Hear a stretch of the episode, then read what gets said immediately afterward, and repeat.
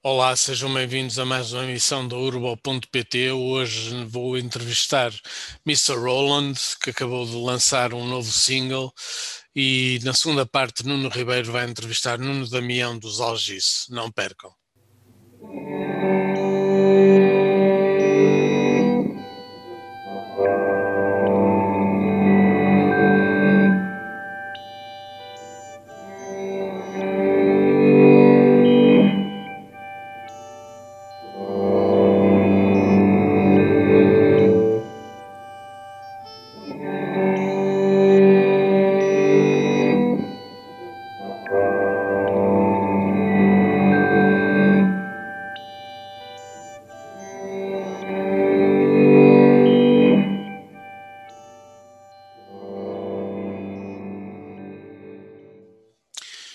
Abrir New Old, novo single de Mr. Roland, entrevista já a seguir.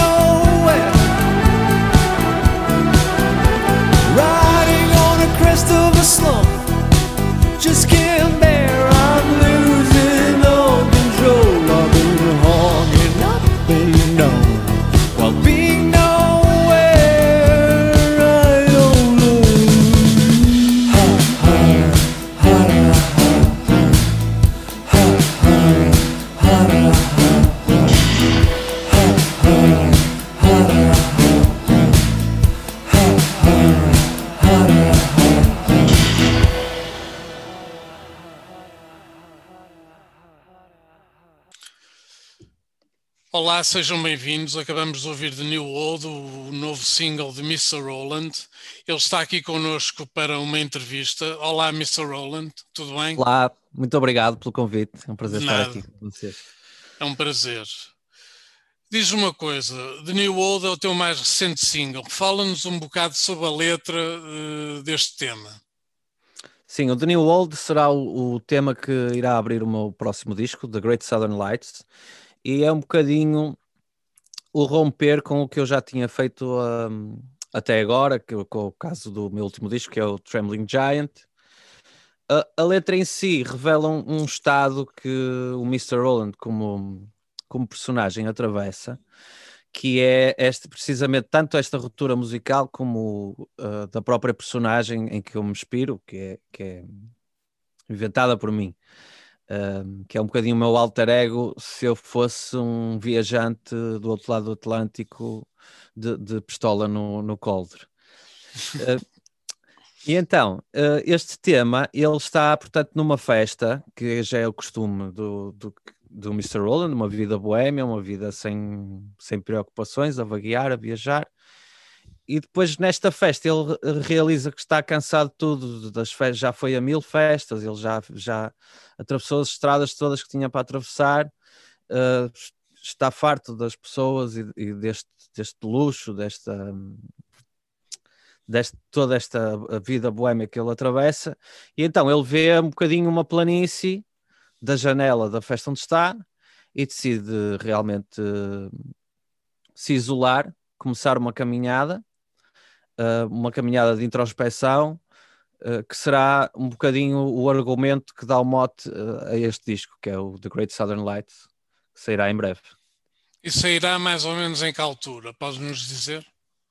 ele estava planeado para finais de, deste mês de março, mas entretanto, como está tudo atrasado, mesmo em termos de, de comunicação com as rádios, será adiado um bocadinho para meados de abril provavelmente. Meados de Abril.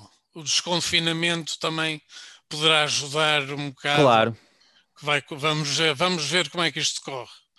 Sim. Eh, estavas a falar de introspeção. És uma pessoa introspectiva? Eh, eu não me considero uma pessoa uh, introspectiva. Porquê? Vou explicar. E ao mesmo tempo, sim. Eu, eu acho que eu quando era miúdo, era um, ainda hoje sou um apaixonado por, por eletrónica, por tecnologia, por, uh, pela engenharia, esse tipo de coisas. E, um, e a parte artística cresce em mim mais tarde. Uh, eu, eu, já tocava música desde os, desde os 16 anos, mas era debitar notas, era fazer um. divertirmos com os amigos, era. E não, ao mesmo tempo que aquilo me dava um, um gozo enorme, eu não tinha muita reflexão no que eu aplicava nas letras que, que compunha, não é? Estamos a falar de uma fase que eu, que eu vivia aquela coisa da banda de garagem, não é? Que, que uhum. cada concerto era um desafio, uma alegria. Passar de Coimbra para baixo, uh, vindo, vindo de nós de, de, Guimarães, era, era quase passar a fronteira de três países. Para nós era assim uma aventura gigante e, eh, a carrinha a variar, não é? Todos esses episódios que são comuns na, nessa fase. Uh, e depois uh, desperta é mais tarde em mim realmente esta, esta necessidade de pensar as coisas, de, de fazer algo. Eu, eu, por exemplo, em Mr. Roland gosto muito de pensar a personagem e o e pintar a tela, pintar a imagem. Eu, eu acho que faço primeiro a realização de um filme antes de escrever a letra. Eu gosto de imaginar a paisagem, gosto de pensar o que é que a personagem está a atravessar, por exemplo, o tema Slow Directions que, que sai no Trembling Giant. Eu imagino um, um senhor no carro com, a, com o seu filho e, e vem um desconhecido com um ar muito senhor dono do mundo e ele quase que tira a pistola, mas não tira porque o senhor só queria pedir direções porque estava perdido. Né? E isto acaba por facilitar muito quando chega à parte da escrita, porque já tenho realmente uh, a imagem pintada e do que é que vai acontecer, do que é que quero que aconteça, e depois torna-se mais fácil, mesmo na composição, nos, na escolha das melodias e dos timbres, acho que se torna depois mais fácil para mim este método pintar com as melodias, elas já são mais fáceis de, de encaixar e de procurá-las, não é? Porque hoje em dia, com a tecnologia que temos uh, musical, não é? As, as escolhas são ínfimas e uh, podemos nos perder muito facilmente. Então, eu sinto que com esta ideia pré-concebida de realmente esta imagem cinematográfica que eu crio, uh, para mim torna-se muito mais natural depois uh, chegar ao produto final. Muito bem. Tu também és produtor. Fala-me um bocado disso. Sim, uh, eu, eu tenho um estúdio que é, que é onde estou a falar contigo neste momento, que é o Estúdio Alfaiate. Sim, eu estou a ver uh, ali a bateria, a guitarra. Estão aqui umas coisas. E um, pronto, passam por cá vários clientes, um, sempre dentro de um registro alternativo, principalmente. Gosto de ter esse cuidado. Às vezes a roçar um bocadinho o jazz, às vezes a roçar um bocadinho o pop, mas sempre assim num registro de autor, principalmente, uh, coisas uh, desse género são normalmente as que eu produzo, depois Guimarães também não é uma, é uma cidade grande, mas na, a onda musical não tem assim tanta gente, portanto nós acabamos por nos conhecer eh, um bocadinho a todos e acho que as pessoas que me procuram para trabalhar já sabem um bocadinho o registro que eu faço e que e a coisa acaba por funcionar sempre bem.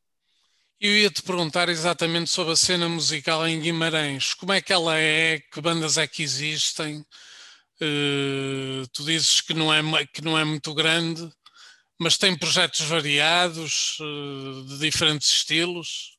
Sim, tem projetos variados de, de diferentes estilos. Uh, a onda autoral e indie acaba por ser mais o que eu me familiarizo, não é? As pessoas que eu mais conheço e acaba por não haver assim muitas bandas, mas felizmente desde 2012 que fomos a capital da cultura, apareceu aqui um, um boom de novos projetos e é sempre bom ver novas gerações a fazer coisas boas e, e só nos deixa a nós, estou-me a considerar não é dos mais velhos, mas depois ainda há outra geração acima, uh, muito felizes, porque realmente trazem-nos ideias frescas, trazem-nos motivação e é um orgulho ver a nossa cidade sempre com, com mais e melhores projetos. Existe essa rivalidade, eu sou de Braga, existe essa, realmente existe essa rivalidade entre Braga e Guimarães, e Guimarães e Braga? A, a rivalidade existe, eu acho que não, não há dúvida. Um, peca por alguns abusos, principalmente no, no futebol, no que toca à música, felizmente, hum, acho que é tudo malta amiga, tudo boa gente e nunca. Acho que nenhuma sequer uma anedota surgiu de, de sempre que tenho que trabalhar uh, com alguém de Braga. Por exemplo, como é o caso do Generation, que faz um trabalho belíssimo. Uh, por exemplo, bandas como eu dou um exemplo, eu, eu como membro integrante dos Paraguai, nós está, trabalhamos com a Bazuca, que é uma, uma agência de Braga. Um, há, há várias um, portanto, sinergias que se trocam e penso que essa rivalidade na música não existe entre Guimarães e Braga. Ainda bem. Eu estava-me a lembrar disto porque estava-me a lembrar de um concerto dos Mão Morta que deram em Guimarães em que o Adolfo Luxúria Canibal, na sua ironia, disse: É bom estar em Espanha. E disse isto. e acho que ninguém levou Eu estava lá nesse concerto. Estavas nesse concerto? Estava. E, e, fiquei bastante chateado porque como é que alguém não teve a inteligência de perceber que era um elogio que ele estava a fazer, não é? E é, e é a ironia do Adolfo Luxúria Canibal, que é sempre. Ele faz que é sempre, sempre conhecida. É? Faz sempre essas provocaçõezinhas, nunca é, não é, nunca é para levar a sério. Uh, Mas portanto, havia sempre, há sempre alguém que não consegue ter inteligência suficiente para perceber isso, e infelizmente. Uh, portanto, tens os Paraguai, mas uh, eh, Mr. Roland já é anterior. Quando e como é que começaste a conceptualizar este teu projeto? Mr. Roland um, nasce em 2016, quando eu peguei numa guitarra e fiz um um folkabilly, foi o que eu lhe chamei. Eu já andei na internet, já andei com especialistas em, em gavetas, que é onde é que o género se, se enquadra, uh, e cheguei à palavra folkabilly, porque bebe do folk e tem aquela toada do chunk, chunk, chunk do, do rockabilly. Uhum. E uh, isso surgiu-me naturalmente, foi um tema que eu fiz, uh, tenho dúvida qual é que foi, não sei se foi uma ideia ou se foi outro tema do género, uh, mas eu realmente quando fiz esse tema por Carolice, porque me apeteceu, algo despertou em mim e eu disse, se um dia assinar uma coisa com o meu nome, será esta. E assim foi. Uh, passado meio ano tinha talvez as canções todas do EP prontas e, e parti para a aventura sem perceber, eh, porque eu estou sempre do lado do laboratório, não é? Dentro do estúdio e não, não sei o que é que é a indústria, o que é que é promover um trabalho, o que é comunicação. E então tive que aprender essas coisas todas eh, desde o momento que lancei o EP que, que parti para essa aventura. Tu chama-se Mr. Roland porque és Rolando, certo? Certo. Uh, é, uma, é uma história curiosa porque eu, eu, eu tenho um cliente que é o, o Bruno Pimenta, que já desde que eu me lembro de começar a gravar coisas, e ele chama-me Mr. Roland, sempre. Ele disse, disse-me várias vezes: tens que assinar Mr. Roland como produtor, porque é um nome que te encaixa na perfeição. Ok. E então, quando eu, quando eu um, andava a decidir o nome, pensei, realmente, portanto, eu já tinha um bocadinho esta inspiração de, de Hollywood, não é? Daqueles filmes de desde o do western à travessia do pensamento dos grandes desertos e pensei realmente o, qual seria o nome que se enquadraria. E eu pensei, Mister, por, portanto, por extenso, faz todo sentido, porque senão é só o Senhor Rolando. Sim. Né? Esta imagem que nós temos do Mister que nos vem de, de Hollywood, né? que às vezes eu lembro de ser miúdo e aparecer Mister rolando num bilhete de avião e eu tipo, ah, sou o Mister. então achava muita piada aquilo. E então, esta, toda esta conjuntura sobre o, este nome, achei, ok, será o meu alter ego do outro lado do Atlântico, será o Mr. Roland. E ficou. Ok. E diz-me uma coisa, estávamos a falar do novo álbum há bocado, as músicas já estão todas compostas ou não? Sim, o disco está felizmente acabado. Foi o talvez o disco que demorou mais tempo a fazer. Um, foi o disco que eu mais me envolvi, portanto, uh, eu nunca quis misturar um disco meu porque gosto de entregar esse trabalho a, a colaborações. Eu gosto muito de fazer colaborações no meu disco. Uh, mesmo todos os arranjos que eu faço, gosto de deixar uh, à consignação quando o músico vem, vem gravar, não é? Por exemplo, se eu fiz um arranjo para saxofone, quero que o saxofonista faça, uh, se ele quiser esquecer aquilo tudo e, e, me apresentar uma proposta, eu gosto de dar essa liberdade. Uh, portanto, gosto muito de, de, trabalhar em colaborações. Neste disco, além dele ser mais intimista no pensamento, acabou por ser uh, mais próprio na escolha dos timbres, no, nos arranjos. Acabei por fazer muitas mais coisas eu, porque estava realmente isolado e não podia contar uh, com tanta gente como eu gostaria. Uh, mas o resultado acaba por ficar mais de acordo ao conceito do, do disco, que é assim uma coisa mais introspectiva. Sentiste a pressão do segundo disco? Uh, um bocadinho. Eu acho que eu sinto essa pressão e ela rapidamente. Uh, eu não sou o Mick Jagger, não é? Dá-me logo assim essa. Eu, eu, ou, ou, se fosse, não é? ele já tinha provado, não precisava de provar mais nada. Um, mas sinto, sempre que vejo essa névoa de, de, pressão de que tenho que manter o meu registro, ou que tenho que fazer um, tenho que evoluir de alguma forma, eu acho que, que primeiro a evolução já é natural, porque eu não, não gosto de assentar e o que já fiz gostei e quero sempre fazer coisas diferentes, senão estava sempre a repetir o mesmo disco e depois essa coisa acho que não, uh, não existe. Tens exemplos de, de bandas super famosas que, que, de repente mudam a sonoridade e está tudo bem. E acho que sempre que me apareceu um bocadinho essa névoa, ela rapidamente. Estavas a falar do, de, das bandas que mudam de sonoridade, isso aconteceu com o Chris Cornell, que tinha o Soundgarden e de repente resolve chamar como produtor o Timbaland para fazer um disco pop, totalmente pop. E toda uhum. a gente lhe caiu em cima, foi impressionante aquilo. Hum, não sei até que ponto é que essa essa isso toda a gente se virá ele, contra ele não terá contribuído um bocado para o próprio suicídio uh, dele uh, se calhar não sei tô, tô, pois não sei porque foi porque isso aconteceu, toda a gente foi mesmo os fãs todos viraram-se todos contra ele, via-se nas caixas de comentários da internet. Mas pronto, isto foi só um à parte. Estavas há bocado a falar Como há exemplos contrários.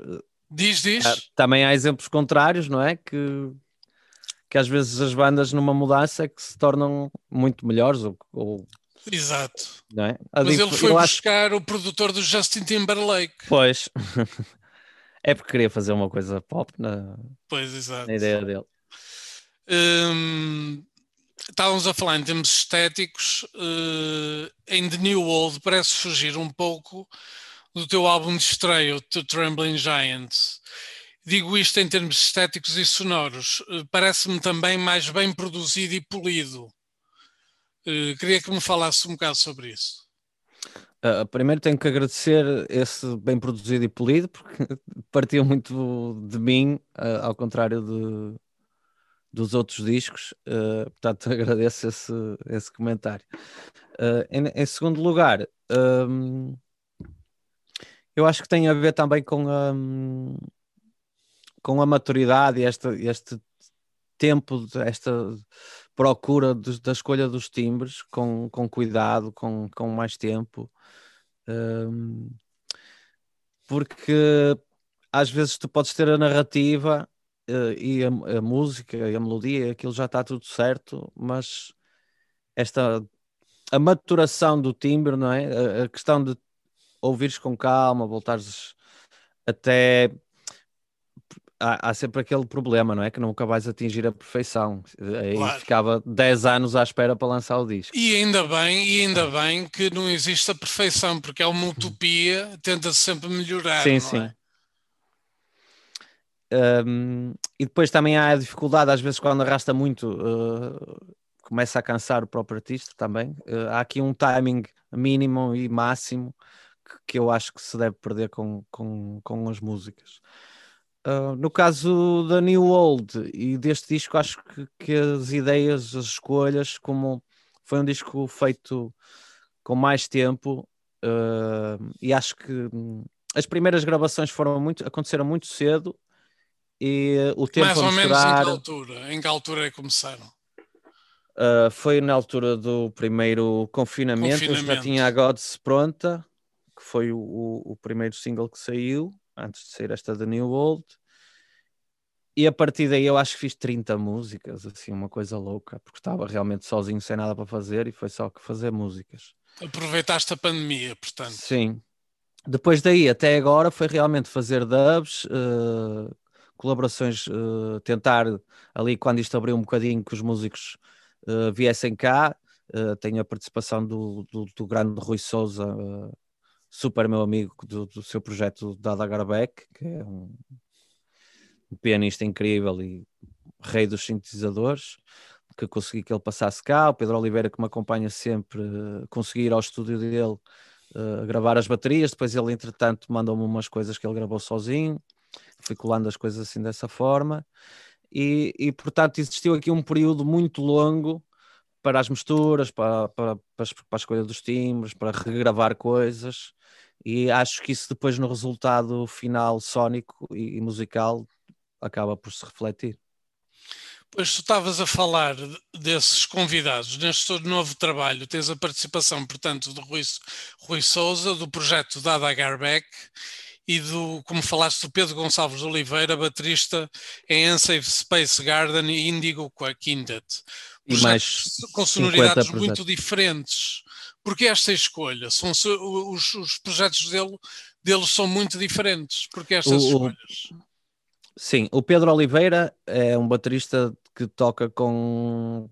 Eu acho que já ouvi para aí com 30 bandas no mínimo em concertos. Portanto, é, um, é super versátil e, e é alguém com quem eu já trabalho desde sempre. Um, e, e, é um músico com quem eu adoro trabalhar. Além de, além de bom baterista, tem uma visão de, de produtor e uma musicalidade incrível. E muitas das vezes eu tenho. Ele acaba sempre por ser a primeira pessoa que eu escolho para gravar, uh, que é ingrato para ele, não é? Gravar baterias logo de início, que ainda falta ali as coisas muito cruas. Uh, mas ele dá-me sempre uma visão de produtor uh, muito própria que ele tem e com bom gosto. E às vezes eu tenho ali pequenas peças que estão bloqueadas e ele ajuda-me a desbloquear. Portanto, a escolha reflete-se no Pedro, naturalmente.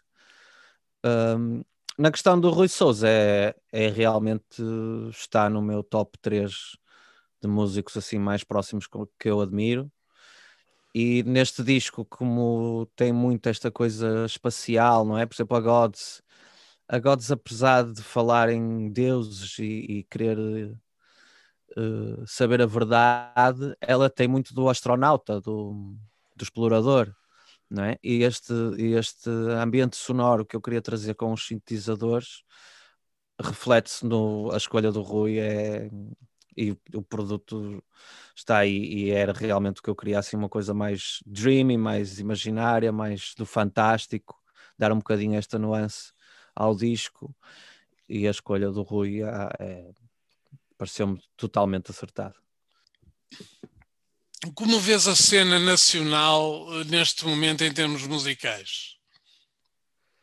Uh, parada, uh, complexa. Não sei como é que vai ser agora uh, a questão dos concertos, não é? Porque há uma série de, de, coisas novas a aparecer, não é? Que o pessoal acabou por se isolar e acho que vai aparecer muita música boa que foi feita durante a pandemia. É? Mesmo por causa desta questão que ainda há bocado falávamos do meu disco, não é? Que teve um período de maturação muito grande que normalmente as coisas têm uns timings que é preciso cumprir e têm que ser mais rápidas. Uh, mas depois muito difícil de onde é que estas novidades todas se vão encaixar uh, quando realmente temos os palcos fechados e temos as coisas, os festivais de verão cancelados, como é que toda esta energia que se criou uh, musical de vários projetos, onde é que ela vai encaixar? Vejo, vejo um bocadinho isso complexo. Por outro lado, uh, estamos a falar de Portugal, estamos a falar do desenrascado, e, e, penso que mesmo as organizações dos festivais, por exemplo, se calhar não vão fazer os festivais, mas vão fazer coisas mais pequenas, uh, vão abrir mais palcos nacionais com, com mais música portuguesa e sou um bocadinho otimista depois uh, também em relação a esse assunto. Temos que esperar para ver. Portanto, achas que a pandemia uh, vai fomentar ou fomentou composição? Penso que sim. Uh, é a, a, a, percepção que eu tenho, mesmo com, quando falo com alguém de, da indústria que me diz que, que, está a chegar muita coisa nova às rádios, que os artistas estão a enviar muita coisa. Uh, acho que isso reflete realmente o, o facto de ninguém querer, querer estar parado e os músicos tiveram todos uma, esta experiência de, de se reinventarem. É? Eu tenho a felicidade de ter um, um, estúdio aqui a 100 metros de casa, mas há outros músicos que não têm e se calhar foram procurar como é que eu gravo em casa, como é que eu faço uma série de coisas. Tenho, por exemplo, um, um, um, músico que trabalha comigo, que é o, o Rafael dos, dos Glockenwise, que ele praticamente, nós estávamos em, em processo de, de, gravação do projeto dele a solo, e entretanto ele durante a pandemia já me enviou metade do meu trabalho feito por ele, que ele uhum. fez, levou, levou dois microfones para casa, que eu lhe emprestei, e perdeu horas e horas e horas naquilo, e, e já me mandou... Um, uma série de temas que aquilo está super bem produzido, que eu já lhe disse pá, quando tu chegares ao estúdio, vamos gravar o que tem que ser gravado e o resto já está ultra polido por ti, está tudo muito bonito. Uh, portanto, acho que, que ninguém esteve parado em casa, uh, principalmente na área artística, que é um bocadinho esta. Existe esta ansiedade de criar, não é? De transformar. Uh, eu, eu acho. Achei muito engraçado quando nos pediram para reinventar se, se realmente isso faz parte da nossa gênese, não é? Fazer coisas novas e diferentes. Uh, acho que vem muita música, principalmente, e, e muitas coisas boas, maturadas. Um, a grande problemática será onde é que isso se irá encaixar, não é? Para, para chegar ao público, se houver tanta oferta, mas também pode ser que haja muita procura, porque o pessoal realmente está com sede de ir a um concerto. Sim, eu estou, eu estou. Espetáculos. Portanto, tenho um bocadinho estas. Vamos ver sou um bocadinho otimista. Uma relação. Vamos ver. Em Guimarães há, há salas de espetáculo. Eu lembro de ver, de ver, um concerto de jazz numa, num bar muito engraçado que tinha uma parte ao ar livre cá fora pequena. Deve ser uh, o Convívio Associação. Deve ser. Eu gostei muito de lá estar. Uh, como é que é a cena em termos de palcos em Guimarães? Uhum. Há um, um, bar que é o Oblá que apareceu, penso que foi há dois anos, que hum, nas, na, nesta onda hum, indie, faz um trabalho incrível e já é um percurso portanto, do, do panorama nacional de, de, das bandas alternativas. Um, basta ver que foram, por exemplo, selecionados logo para aquele Superboc uh, em Stock, acho que estou enganado, mas é um festival que vai aos bares. Eles foram logo selecionados e vieram Galgo tocar cá. Uh, logo assim, no primeiro ano da abertura do, do bar, fizeram uma festa com o My Name Dot, uh, uma série de bandas internacionais que, que, que, eles acolheram.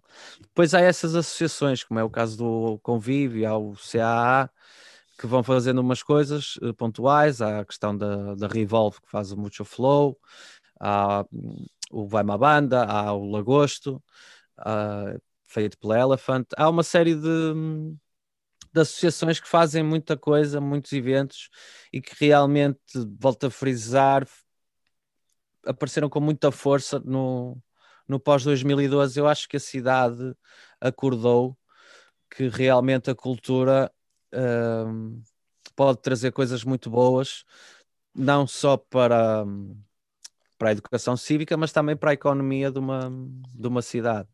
E este estandarte que, que Guimarães acolheu, não só da, da parte do município, mas também pelas pessoas, uh, tem vindo a dar frutos, não só, não só na música, mas em todas as formas de arte. Ok. Uh, deves ter tido as tuas influências e ídolos uh, musicais quando eras mais novo, ou mesmo agora, não sei. Queres, queres nos falar um bocado sobre isso?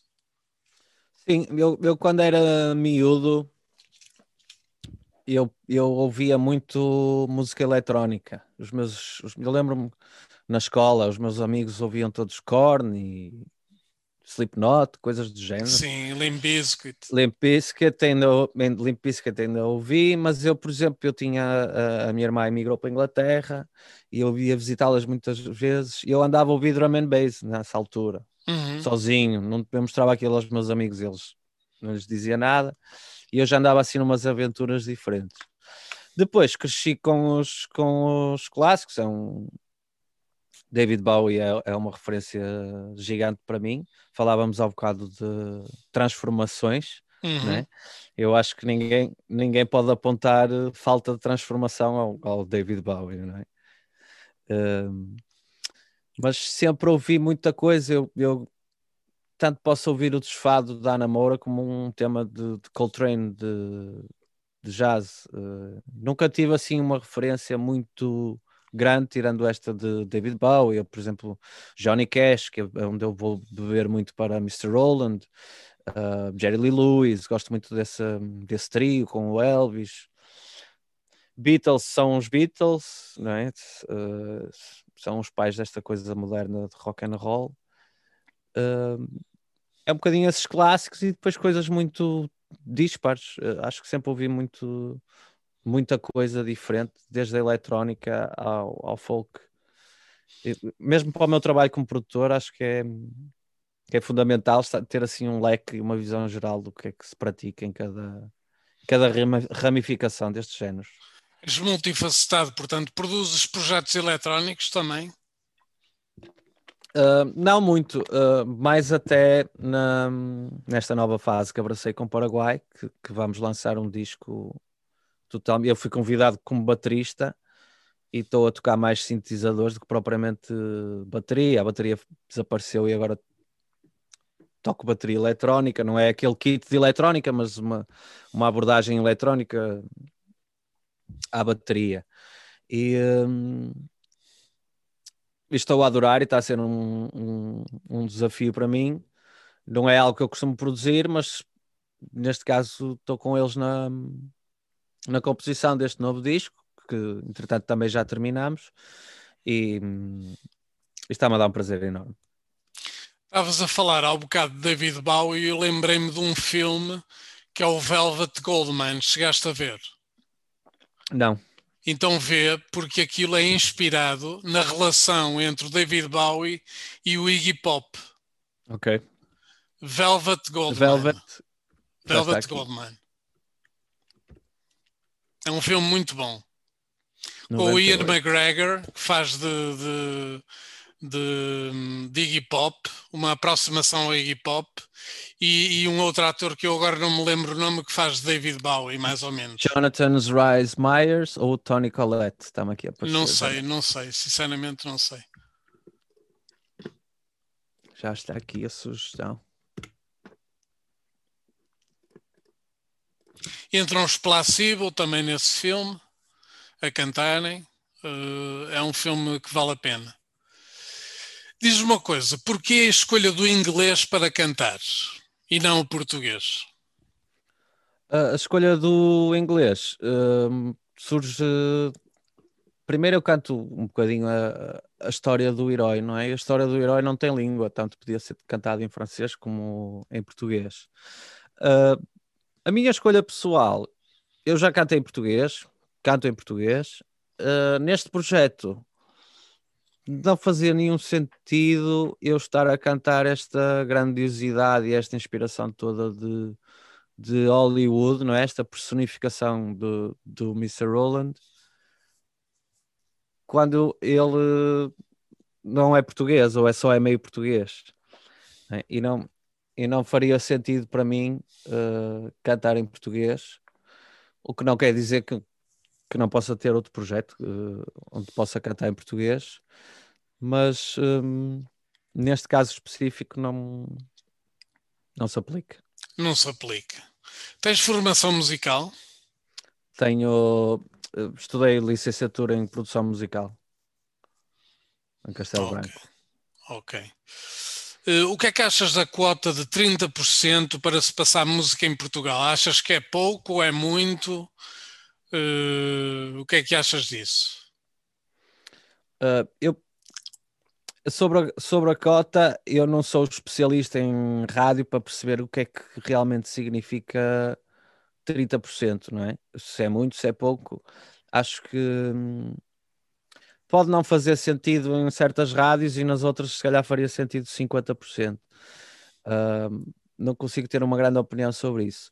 O facto do aumento da cota, penso que é bom para a música nacional. Uh, temos exemplos por exemplo, nos festivais, acho que deveria existir também uma cota de, de música de bandas portuguesas, não é? Tocar.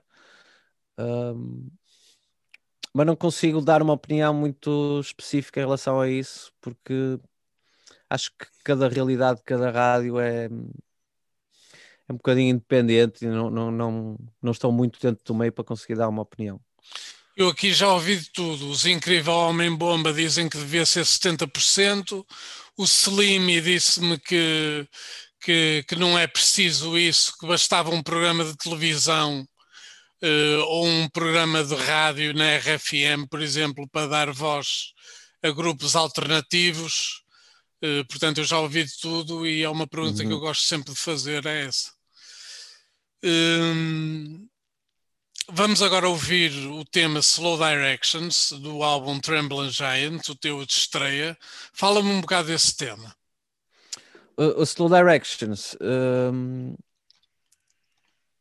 é um bocadinho. Um, eu falava sobre um, um senhor que está no, no carro e que alguém lhe vem pedir uh, direções, mas tem um tem um ar que ele não gosta nada de senhor do mundo, de super banqueiro, de que está por trás de, daquelas maldades e das conspirações que nós vemos na tela. E afinal, o senhor foi muito simpático e ele guardou a sua arma no coldre, que estava com o filho ao lado. E acho que é um bocadinho um estando este tema no, no Trembling Giant, uh, e se ouvirmos, por exemplo, a Gods, nota-se que já era um caminho que eu queria hum, seguir. E ela está assim um bocadinho fora do, do disco, mas ao mesmo tempo não está, porque é um pronúncio do, deste meu novo trabalho. Muito bem, vamos então ouvir Slow Directions do álbum de estreia de Mr. Roland Trembling Giant. Até já.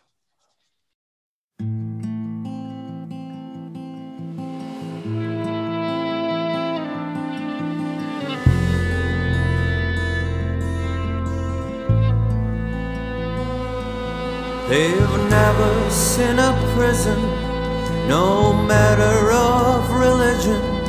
Well, money, honey, something you can buy. Haters, breakers, climbing alligators, they'll take you if you shake their hand. Asked me for directions.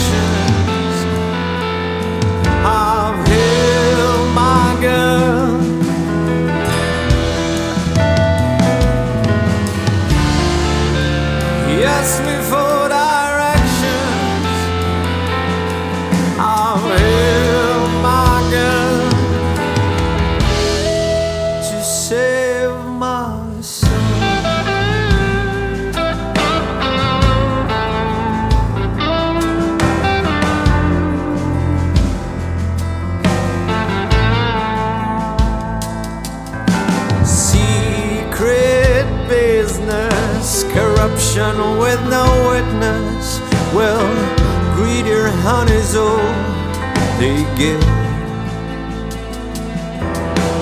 Tortured foreigners, concrete for the borders. They'll use you just because they can.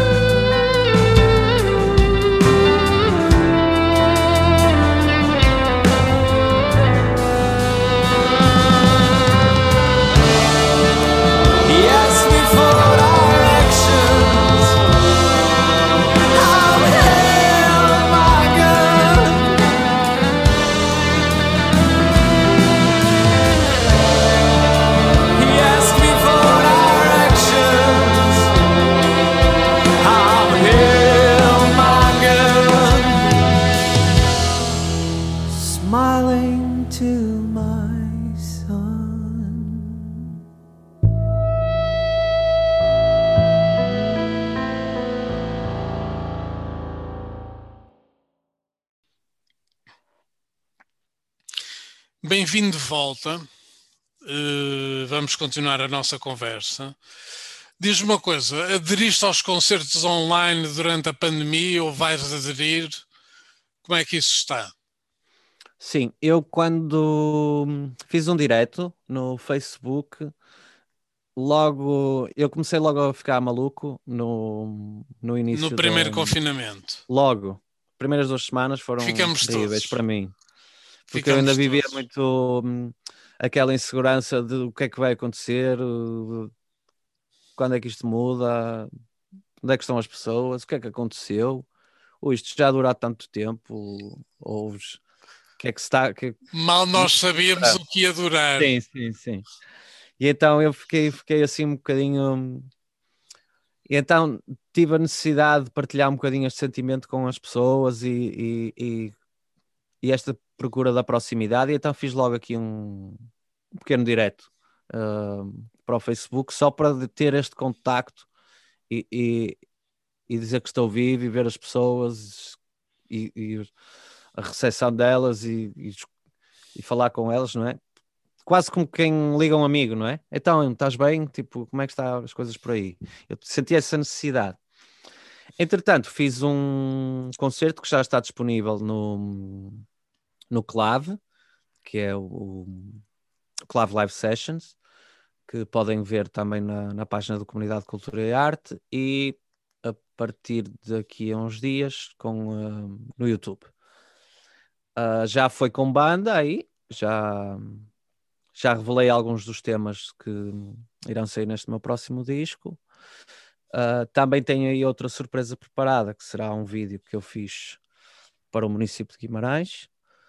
Um, que será uma coisa mais artística, mais feito para um, pensado para a tela do que propriamente uma simples filmagem de um concerto. É? Já tem uma realização, já tem um, um conteúdo artístico na, na imagem. E, e, tem sido assim, tem sido uma experiência diferente, mas ao mesmo tempo, só o facto de, de pegar na guitarra, não é? meter na mala do carro e, e partir já dá um bocadinho a sensação de, de normalidade. Ok. O que é que achas do apoio do governo, não apoio do governo em relação ao setor cultural? Eu acho que tem sido muito confuso, principalmente para os independentes, como é o meu caso. Um, porque há anúncios e depois uh, pecam por ser tardios, uh, tornam-se complicados porque há várias uh, nuances na lei, não é? E, e tipo, para, para alguém que, que, que é mais, está mais fragilizado, não é? Que, que é o caso dos, dos independentes, torna-se complicado, mas afinal o que é que existe, o que é que não existe, o que é que podemos fazer? Eu já tratei disto há três meses e ainda não tive resposta. Torna-se assim um bocadinho complicado, mas admito que realmente algo está a ser feito, uh, por muito pequeno que possa ser. Uh, não somos um país rico, não é? Também não podemos exigir mundos e fundos, mas ao mesmo tempo acho que a cultura não pode nunca ser esquecida, porque realmente é uma mais-valia não só para, para os cidadãos, mas também para, a, para a economia e, e, e, sinto que às vezes é um bocadinho posta de, de parte, enquanto a sociedade está realmente a, a dar valor cada vez mais e a ser mais uh, atenta a esta classe Uh, depois uh, sinto que ela é um bocadinho posta de, de parte pelas grandes entidades. Pois é, sempre. Uh, deveríamos ter pelo menos. Eu lembro, agora não é uma personagem muito admirada, mas eu lembro-me do Manuel Maria Carrilho, quando estava no governo, querer 1% para a cultura do PIB nacional. 1%. Uh, e ainda não atingimos essa cota. Uhum e era uma coisa que acho que, que devia haver, uh, porque 1% no fundo em, em, não é nada, não é nada. Uh, Fala-me um bocado da realização do vídeo do The New Old. Porquê aquelas grades que aparecem? Uhum. O The New Old também é fruto de, deste isolamento. Aquelas grades são o meu estúdio e eu uh, contactei alguns colegas meus especialistas de, em vídeo, não é? E pedi-lhes ajuda. E eu não, não podia, foi, foi feito numa altura que, que não podia. Uh, estava, estava difícil uh, sair para a rua, portanto estávamos mesmo confinados. E, e eu decidi, ok, vou fazer o vídeo sozinho vai refletir um bocadinho esta, esta ideia do meu isolamento, mais uma vez. Uh, pedi algumas ajudas, fui fazendo umas experiências. Uh, tecnicamente tem, tem falhas, mas o objeto artístico que eu queria transmitir com aquela imagem foi cumprido para, para mim.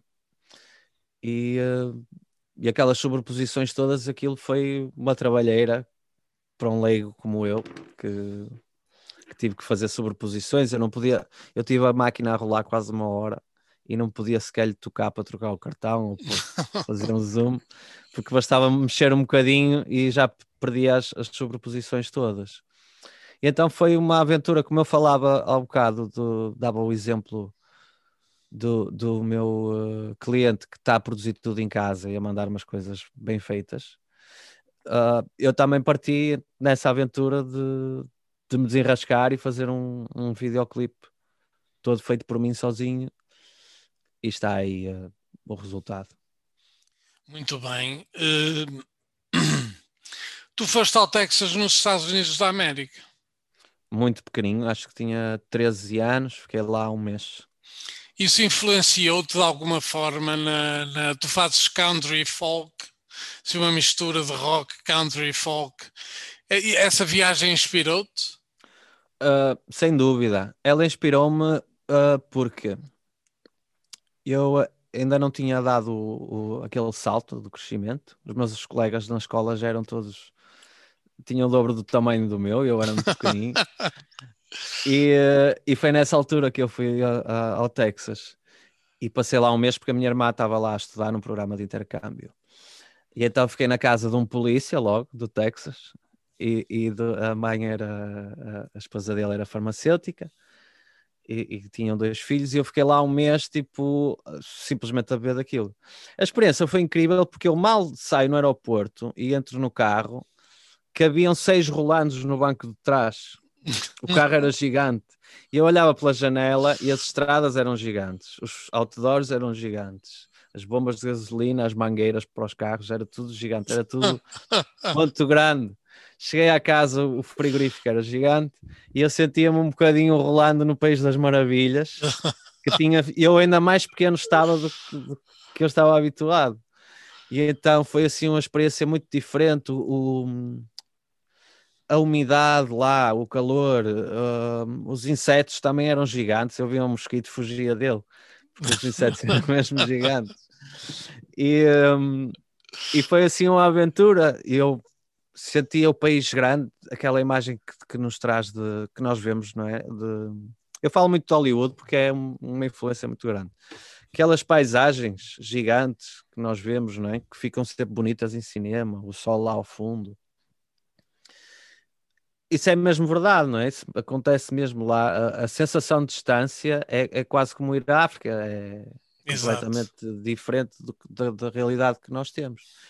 E então, mais do que propriamente a onda musical, a toada musical, uh, trouxe-me essas memórias que aquilo marcou-me tanto, é por, por causa disso, por eu ser tão pequenininho e aquilo ser tão grande, que aquelas memórias ficaram muito vincadas em mim e, e, quando eu muitas vezes relembro paisagens ou quando estou a pensar numa narrativa, elas voltam à memória e, portanto, a, a grande influência foi, foi essa, dentro dessa viagem. Estavas a falar de Hollywood, também é uma inspiração para ti, portanto. Sim, tudo que é cinema uh, é uma inspiração. Eu acho que nós bebemos nós somos uns europeus americanizados, principalmente só por causa de Hollywood, porque os filmes que nós vemos vêm todos de lá, não é? E as mensagens e as narrativas e o impacto que aquilo tem em nós uh, é presente na, na Europa, sem dúvida. E eu gosto um bocadinho de misturar esta realidade, não é? Quase um bocadinho do, do, de, de Braga a Nova York, não é? Como António Variações, não é? Uh, gosto muito de misturar esta, eu, aquilo que eu absorvo destas grandes uh, imagens do, do, cinema com aquilo que se passa aqui no, na minha cidade, da minha convivência com os meus amigos. Interessante, eu sou um cinéfilo, eu vejo pelo menos um filme por dia. Uhum. E já que estamos a falar de cinema, eu gostava que tu me dissesse assim: três filmes que te tivessem marcado. Olha, uh, sobre paisagens, há aquele filme do Gus Van Sant que eles vão a caminhar no deserto, estão-me a falhar o nome agora. Mas que são horas e horas que eles estão a, a percorrer o deserto. É um filme que eu gosto muito. Uh, depois gosto, também gosto de coisas muito, vamos chamar pop, como Star Wars, que eu nasci desde miúdo a, a viver aquelas aquelas histórias e a, a, vida do herói, não é? Eu, eu canto um bocadinho sempre a vida do herói e hum, assim, bons filmes. Uh, eu sou mau é com os nomes, para, me lembrar.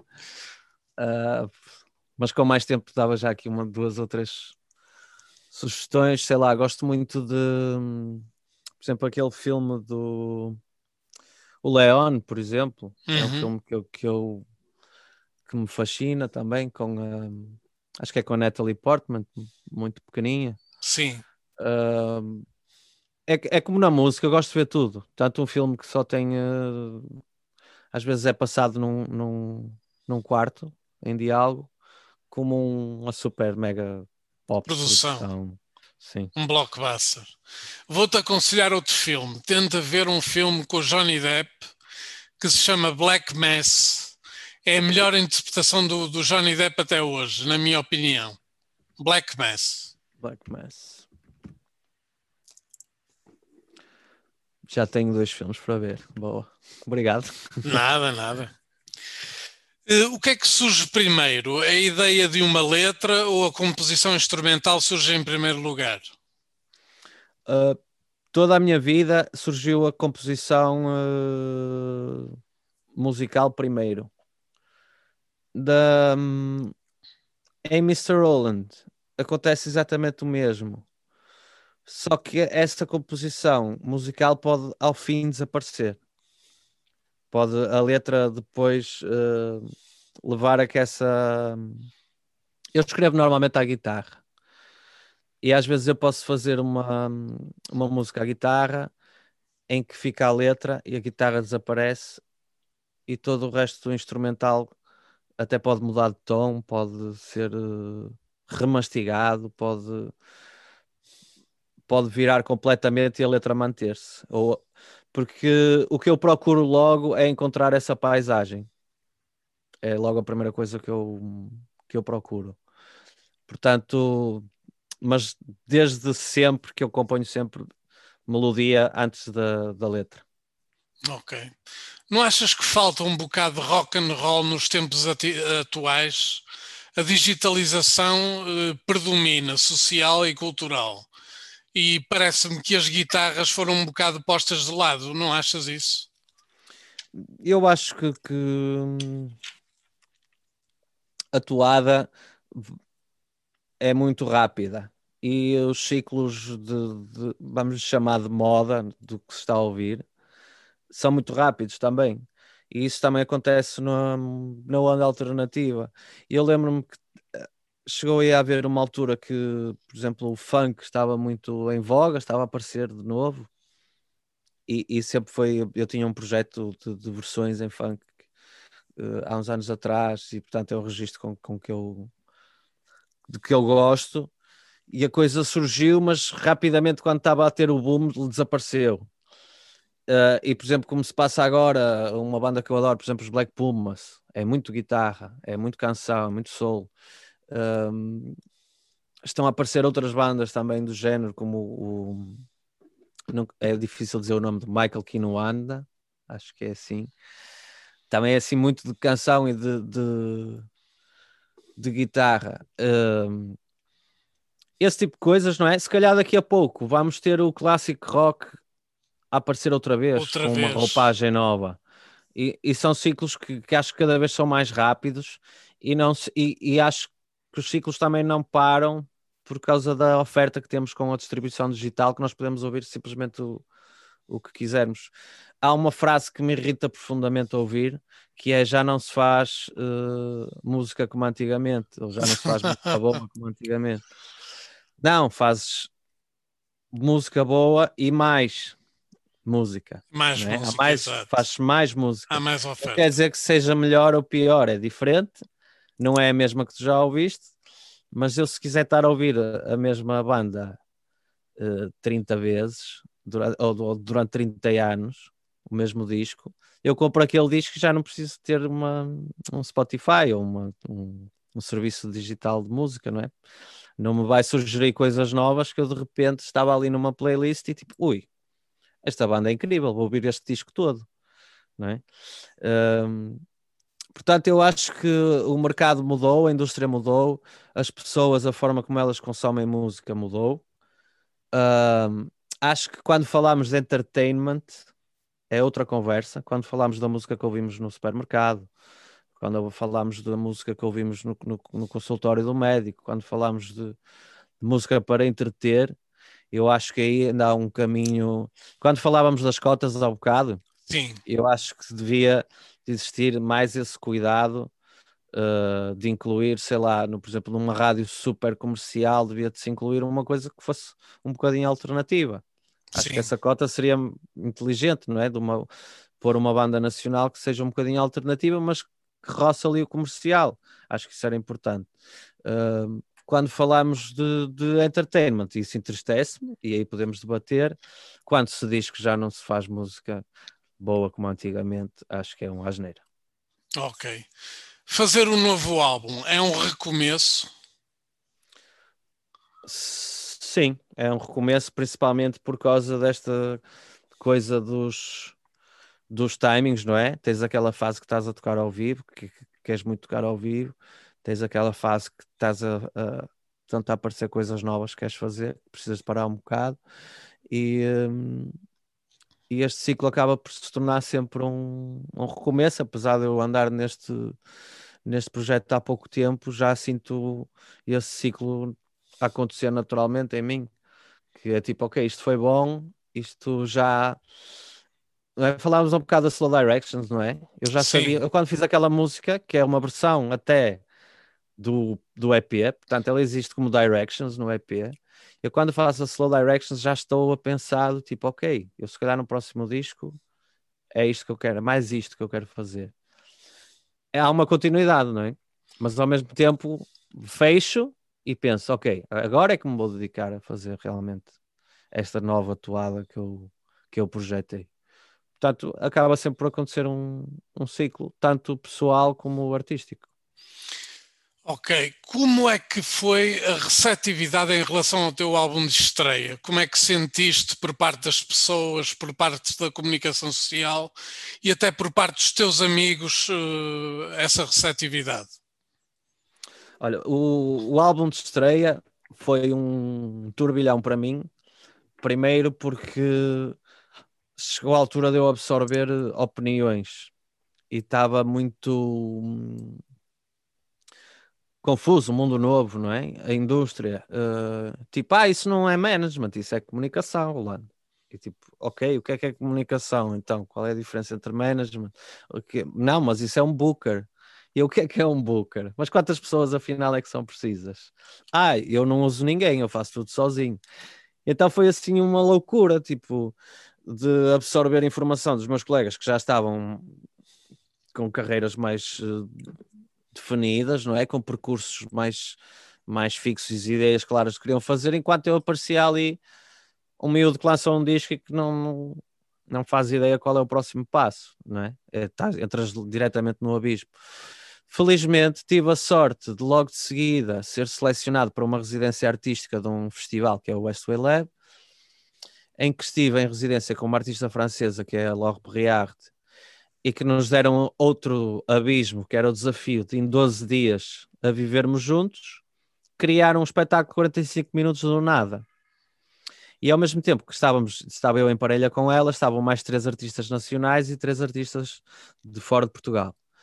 E, hum, e então, na cozinha, é que eu comecei a absorver ainda mais informação, como é que acontecia na Áustria, como é que era o sistema de segurança social em França, como é que funcionava o lançamento de discos para o mercado polaco, como é que funcionava isto tudo, como é que funcionavam as tours europeias. E então uh, não tinha ideia clara de nada. Acho que hoje pode-se perceber mais um bocadinho do que é que é realmente estes nomes e o que é que cada pessoa faz. Uh, uma coisa que eu aprendi foi que cada artista tem o seu percurso e todos são válidos. Há aqui algumas asneiras que se podem fazer, mas cada, cada artista tem um percurso diferente, tem a sorte diferente, né? Um, a receptividade, portanto, foi boa porque eu logo no, entrei para a rede Inês Talent, né? logo após essa residência, fiz dois concertos na Suécia, uh, num festival que é o Live at Heart, foram mais experiências incríveis, voltei a aprender mais coisas. São festivais que partem de uma rede que é a ITEP, portanto, tem muito esta coisa de formação, de ensinar aos artistas o que é que é a indústria. Uh, e depois uh, fui por aí fora e, e lancei o Trembling Giant, uh, também ainda um bocadinho na dúvida, e, e agora tenho realmente equipa formada que, que me acompanha uh, nos lançamentos. Uh, é mais difícil fazer uma reunião no Zoom ou, ou à distância do, do que presencial, mas as coisas têm. Acho que a receptividade tem vindo a aumentar, o público nos concertos também, e eu só tenho que ficar feliz por, por por isso acontecer. Acho que o processo também acaba por ser natural. Por muito invenção que faças e que queiras promover o teu trabalho, acho que quanto tocares mais, quanto mais desafias a tocar melhor e a ter uma mensagem clara e a chegar às pessoas, naturalmente a receptividade do público acaba por, por acontecer. Falar em promoção, uh, a escolha dos singles é tu pensas no mercado ou é aquele tema que tu mais gostas? Eu acho que os, a escolha dos, dos singles, eu gosto que tenha uma tenha uma, uma, uma aceitação mais fácil, não é? Eu acho que o, single nasce em nós, eh, mas quando estamos a ouvir depois o disco é do tipo, pá, isto para mim é o single, ou isto poderá se tornar o single, e, e, às vezes há uma escolha entre um tema e outro, e os outros já sei que não são singles. Um, portanto, há essa preocupação com o público, e depois há a preocupação que é escolher um single que mostre também o disco. Por isso é que eu escolhi a Gods quando foi isto será uma coisa diferente, isto será mais um novo disco. E a The New Old, que é o, o último single que lancei, é tipo, ok, isto é a ruptura, isto é para dançar, isto é para, para curtir, é um tema agridoce, não é? Uh, eu canto uma coisa triste, mas o tema é assim um bocado mais alegre. E surgiu naturalmente, mas tenho essa preocupação uh, desagradar a quem, quem ouve. Mais este. Gostar aquele roçado ao público. É um bocadinho isso. Ok. E o que é que podemos esperar de ti em palco? Energia, uh, que é algo que, que quem me conhece faz parte de uma característica que eu, que eu tento sempre levar ao, para o palco. Não é? Tenho, eu, vou-te confessar, eu às vezes tenho cuidado de, de, me, de acordar mais tarde, porque, porque sei que tenho concerto e vou precisar dessa energia extra. E então uh, durmo no dia do concerto, tento dormir um bocadinho até tarde para ter mais essa energia no, no, no concerto. E um, pá, é, é algo que eu não sei explicar acontece uh, estar em frente às pessoas. Uh, eu, eu posso contar que, por exemplo, quando comecei a passar para palcos, eh, já em outros projetos, quando comecei a passar para palcos maiores, eu sentia a, a, a falta de tocar naquele bar pequenino com 50 pessoas Sim, mais a 50 centímetros de mim. Sim. E puxá-las para dançar e convidá-las e falar com elas e ver na cara das pessoas a receptividade. Eu, quando passei para um palco que estou uh, noutro patamar, não é? Uh, e que as pessoas estão lá embaixo e estão a 5 metros de mim, a pessoa mais próxima, e que, que as luzes são tão fortes e eu nem consigo ver as pessoas. Um, ehm, tive dificuldade em sentir a energia do público e, um, e foi um processo de adaptação uh, mais longo. Uh, portanto, é algo que eu não sei, eu ouço muitas vezes dizer que, que, que a energia é algo bom. Uh, eu fico muito feliz por isso, mas, mas acho que é algo que acontece naturalmente. Ok. Mr. Roland, ficamos por aqui. Obrigado pela entrevista. Muito obrigado. Não te esqueças de, ver, de ver os dois filmes que eu te indiquei. Uh, e vamos ficar para terminar com o Mayday do EP Mayday. Certíssimo. Obrigado. Muito obrigado pelo convite. Um abraço. One, two, one, two, three, go!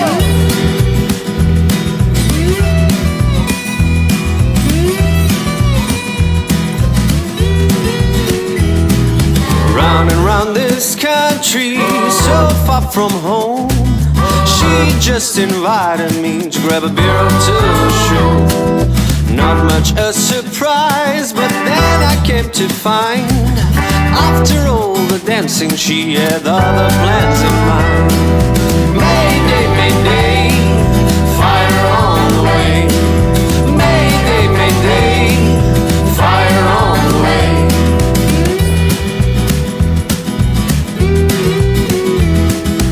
After we came out, she turned me upside down. Come and meet girlfriend cause she wants a second round. Took me by surprise but made me feel alive. Grabbed me by the arm and said, Now you cannot hide.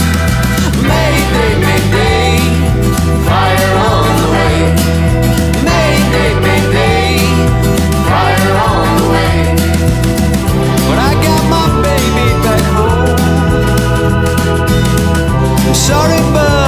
It's a place where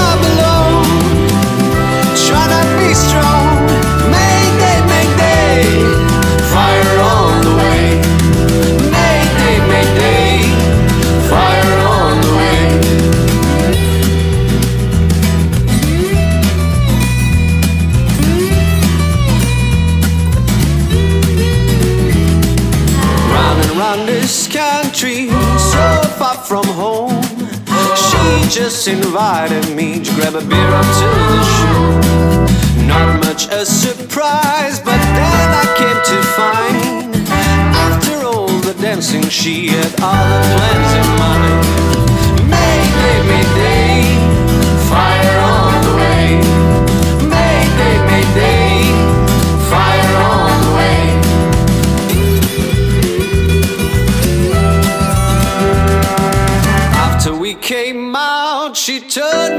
upside down. Come and meet my girlfriend, cause she wants a second round. Took me by surprise, but made me feel alive. Oh, grabbed me by the arm and said, Now you cannot hide. Mayday, mayday, fire on the way. Mayday, mayday, fire on the way. But I got my baby back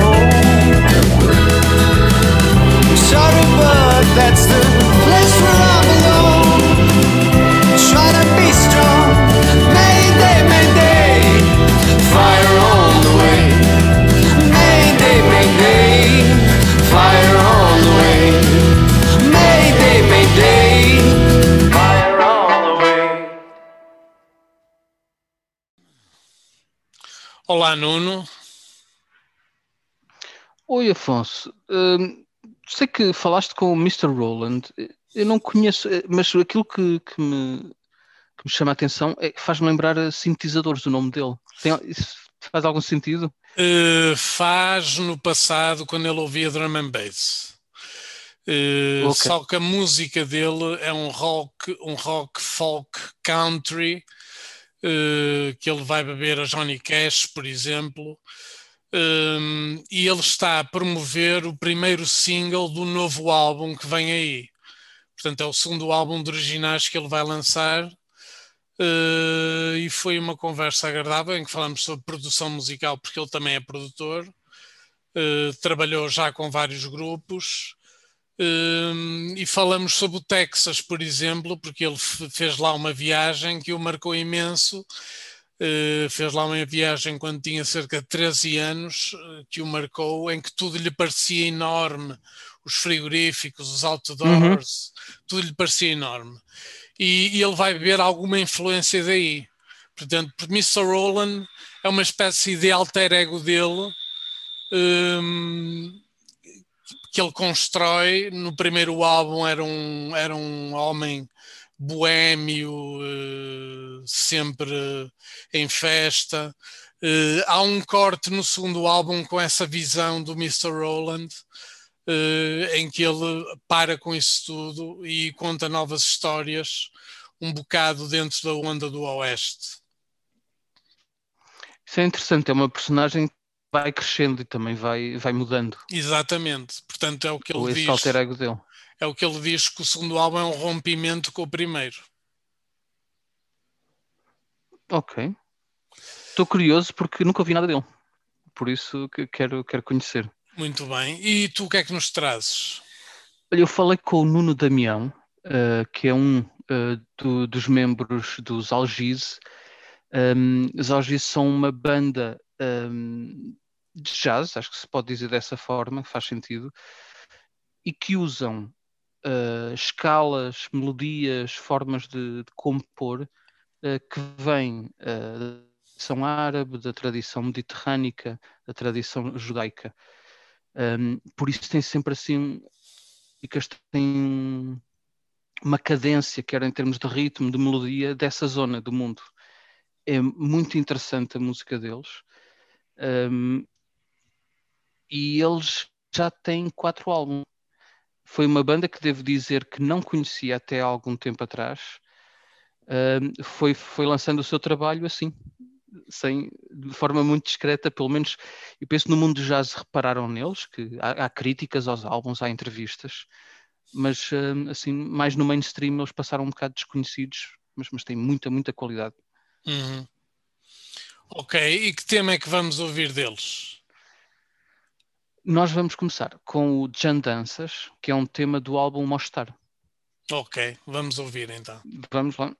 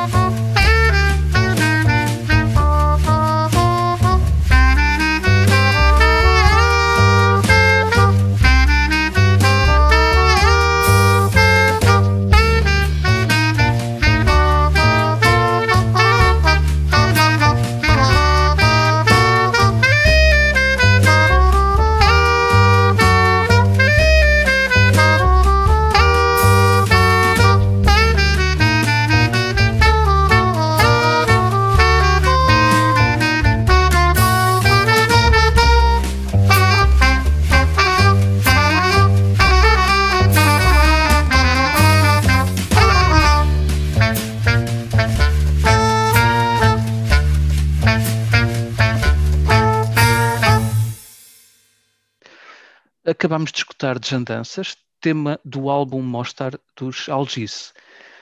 Nuno Damião na guitarra, eh, que está aqui connosco, Gonçalo Lopes nos metais, Ricardo A. Freitas no baixo elétrico e Jorge Lopes Trigo na bateria e percussão. Esta é a composição do quarteto que dá pelo nome Algice. É a formação que se mantém desde 2014, mas foi em 2011 que lançaram Mostar. Há ainda mais três álbuns na sua discografia, mais recente de 2018, chamado Epsilon, que se escreve com a letra grega, com a minúscula, uh, não por extenso. A música que fazem é de inspiração mediterrânica e nela se escutam, se escutam sons que fazem parte do legado cultural da, da humanidade. Bem-vindo, Nuno. Uh, temos, uh, estou aqui a falar com o Nuno Damião. muito obrigado por, por teres aceito o convite. Obrigado, eu. obrigado pelo interesse e obrigado pelo convite.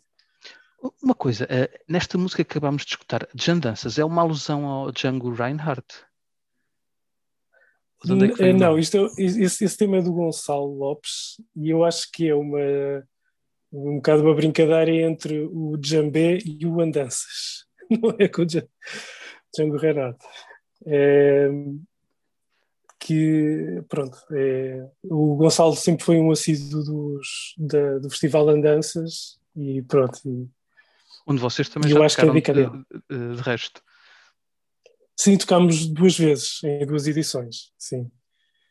Uh, em 2009, se não me engano, numa igreja, uh, e depois em 2013 em Porto Alegre. Já não me lembro exatamente qual é que era o sítio do, do festival, uh, mas foi um, foi um fim de semana onde nós tocámos duas vezes e aproveitámos para gravar o, o segundo disco, se não me engano. Uh, o segundo, sim. Uh, que gravámos em Porto Alegre, sim. Leva-nos ao início dos Algis. Como é que tudo começou? Ok. Um, pronto, isto já tem uma história longa. Nós já somos amigos há, há muitos, muitos anos, desde, desde o liceu. Uh, e, e tanto eu como o Gonçalo sempre tivemos algum interesse na, na música. O Gonçalo, principalmente, tinha muito mais interesse na música uh, árabe e, e, tocava em algumas em alguns projetos de música árabe e músicas uh, mais tradicionais. Eu sempre gostei, mas fui, fui mais pelo, pela ou seja, mais pela fusão nova-iorquina do jazz, uh, sempre me interessou. Foi sempre essa uh, o meu ponto de interesse. E houve ali uma altura em que pá, comecei a tocar trompete, uh, pá, isto foi já há muitos, muitos anos, em 2005, 2006, mais ou menos. E nós pá, basicamente começámos a, a, a, tocar alguns desses temas, coisas coisas uh, mais tradicionais, coisas do Noar Ibrahim, eh, do, várias coisas, já nem me lembro. Eram pautas até que o Gonçalo uh, transcrevia alguns temas tradicionais, turcos e não sei o quê. E começámos a experimentar apenas os dois, só com clarinete e trompete e com, e com percussão. Às vezes tínhamos uma, uma tínhamos uma colaboração com a, com, com a, Inês, que era uma percussionista na altura, e, pá, e começámos a experimentar sem grande, sem grande compromisso. Uh, houve uma altura que o, que o projeto pronto, foi, foi, se desenvolvendo, nós começámos a compor temas originais e aquilo começou-se, de certa forma, a, a, criar alguma coerência em termos de, de som. E, e, depois, a partir daí, tivemos. Uh, eu acho que foi os nossos primeiros concertos com, com o Tiago Pereira, que é um, um percussionista, que ele, ele agora até, até um, um, tem uma carreira na guarda e, e tem, e tem um, grande renome. Eu já na altura trabalhava com o Gonçalo noutras coisas, noutras, noutros projetos. Uh, e, e, nós acabámos por tocar os três, né, nesse, nessa altura éramos os três, eram dois sopros e percussão. Pai, fizemos os nossos primeiros concertos né, em Lisboa, no Bacalhoeiro, quando existia, uh, uh, e também num bar irlandês do Castro Dré, pá, coisas pequenas, sem grande. Sem grande uh, só para, para, ver, para experimentar, para ver o, o começo do projeto. ainda tocámos no, no Bacalhau pai, umas, pai, umas três vezes, quatro vezes, depois mais uns bares, e tivemos ali durante uns tempos ainda a experimentar formações, porque achávamos que só dois sopros e percussão não, basicamente não chegava. Tivemos ainda alguns ensaios com, com um acordeonista e chegámos a ter um concerto no Barreiro, e depois a coisa foi, foi, foi basicamente sempre variando, sem grande ou seja, sem grande compromisso de, de querer algo, de querer uh, uh, para já materializar o, o, repertório ou, ou, gravar discos ou não, mas estávamos sempre a experimentar coisas. Chegámos a ir a um, esse, uh, tivemos um concerto no Barreiro com, com um tubista e com um percussionista e depois chegámos, e para tu veres como é que, como é que isto uhum. era, nós chegámos a ir, a primeira vez que fomos ao Andanças, uh, eu fui lá ter com o Gonçalo, ele já estava lá, porque já estava a tocar com outros projetos, porque ele sempre esteve mais ou menos nesse meio, uh, e basicamente íamos fazer um concerto nesse dia, não sabia com quem é que eu ia tocar. e então, ou seja, nós tínhamos os, os melodias, tínhamos as pautas, basicamente, e, e, e arranjámos lá com o Gonçalo conhecia lá dois, conhecia lá dois uh, percussionistas e tivemos um concerto numa igreja, uh, que lá em São Pedro do Sul, uh, com os dois sopros e dois percussionistas com que pá, fizemos um ensaio debaixo de uma árvore no, à tarde e depois ao fim da tarde tocámos, fizemos esse concerto. Esse concerto inclusive está na, no YouTube, alguns temas, e até correu bastante bem, foi, foi muito engraçado.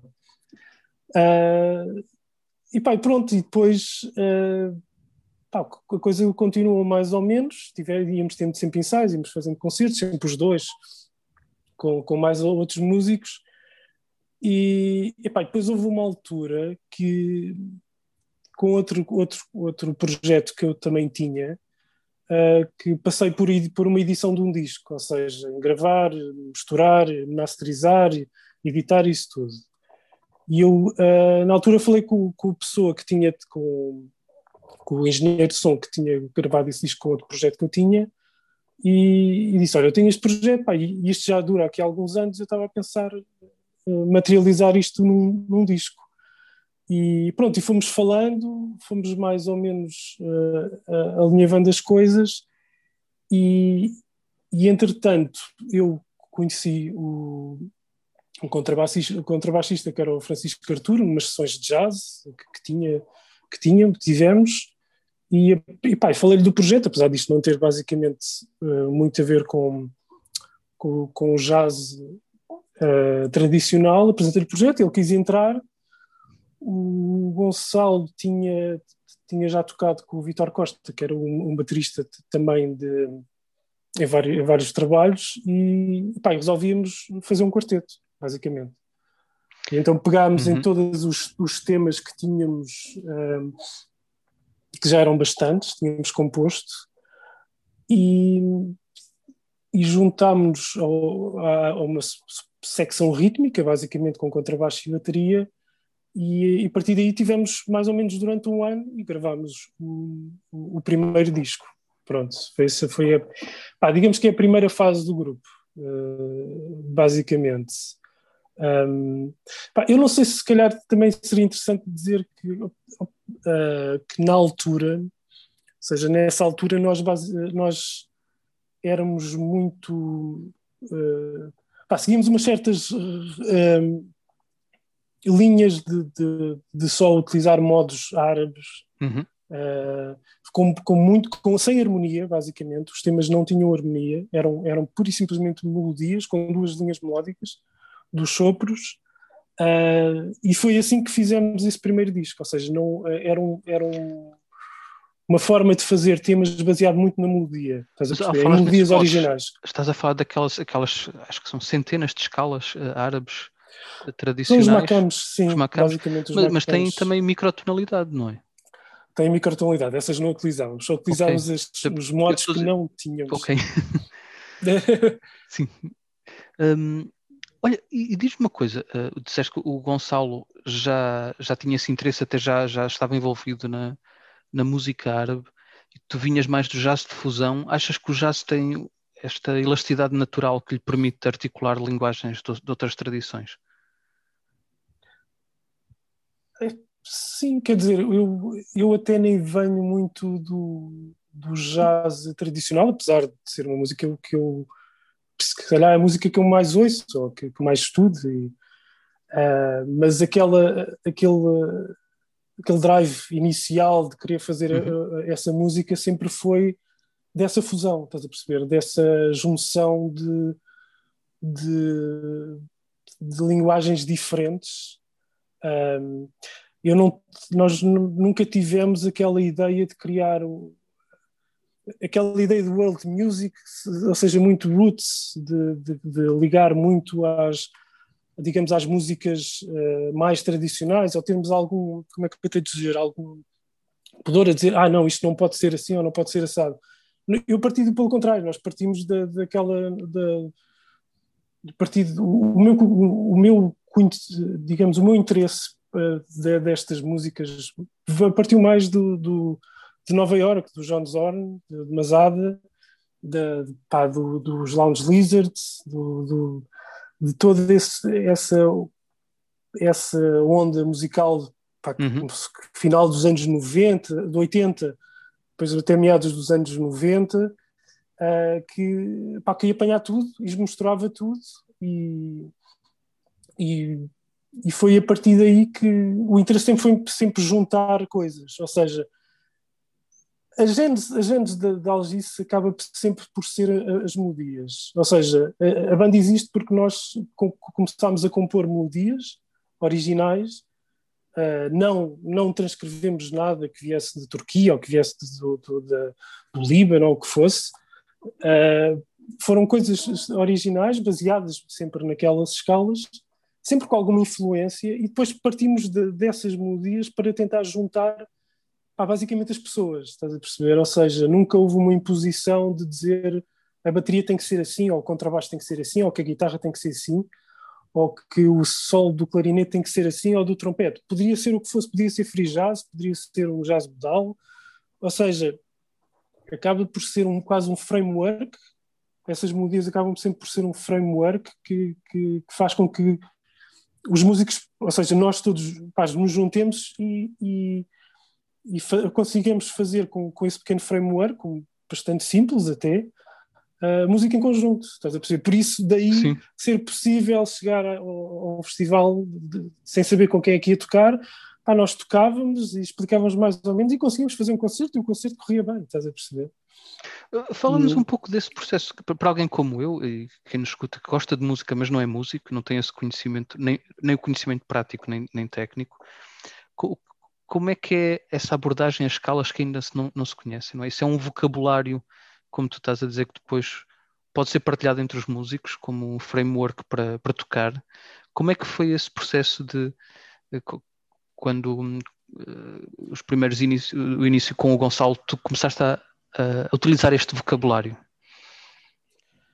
Foi, foi, um, foi houve, houve, uma, uma primeira abordagem de, eh, digamos, quase de estudo, não é? De, dessa, dessas escalas. Eh, porque para já também é um sopro, estás a perceber? Nós, eu, quando comecei a, a compor os temas, também estava a aprender trompete e, e obviamente e havia sempre uma aprendizagem desse, de, dessas escalas, ou seja, uma interiorização dessas escalas e dessa linguagem, que também não tem, também tem, além de, de digamos, que tem obviamente a ver com, com as escalas, mas também tem a ver com, com os compassos compostos, que também é algo que, que está muito presente na nossa música e sempre esteve. Ou seja, nós tocamos muito tempo, muitos temas em 6, 6x4, 5, 5x4, Existem 4x4, obviamente.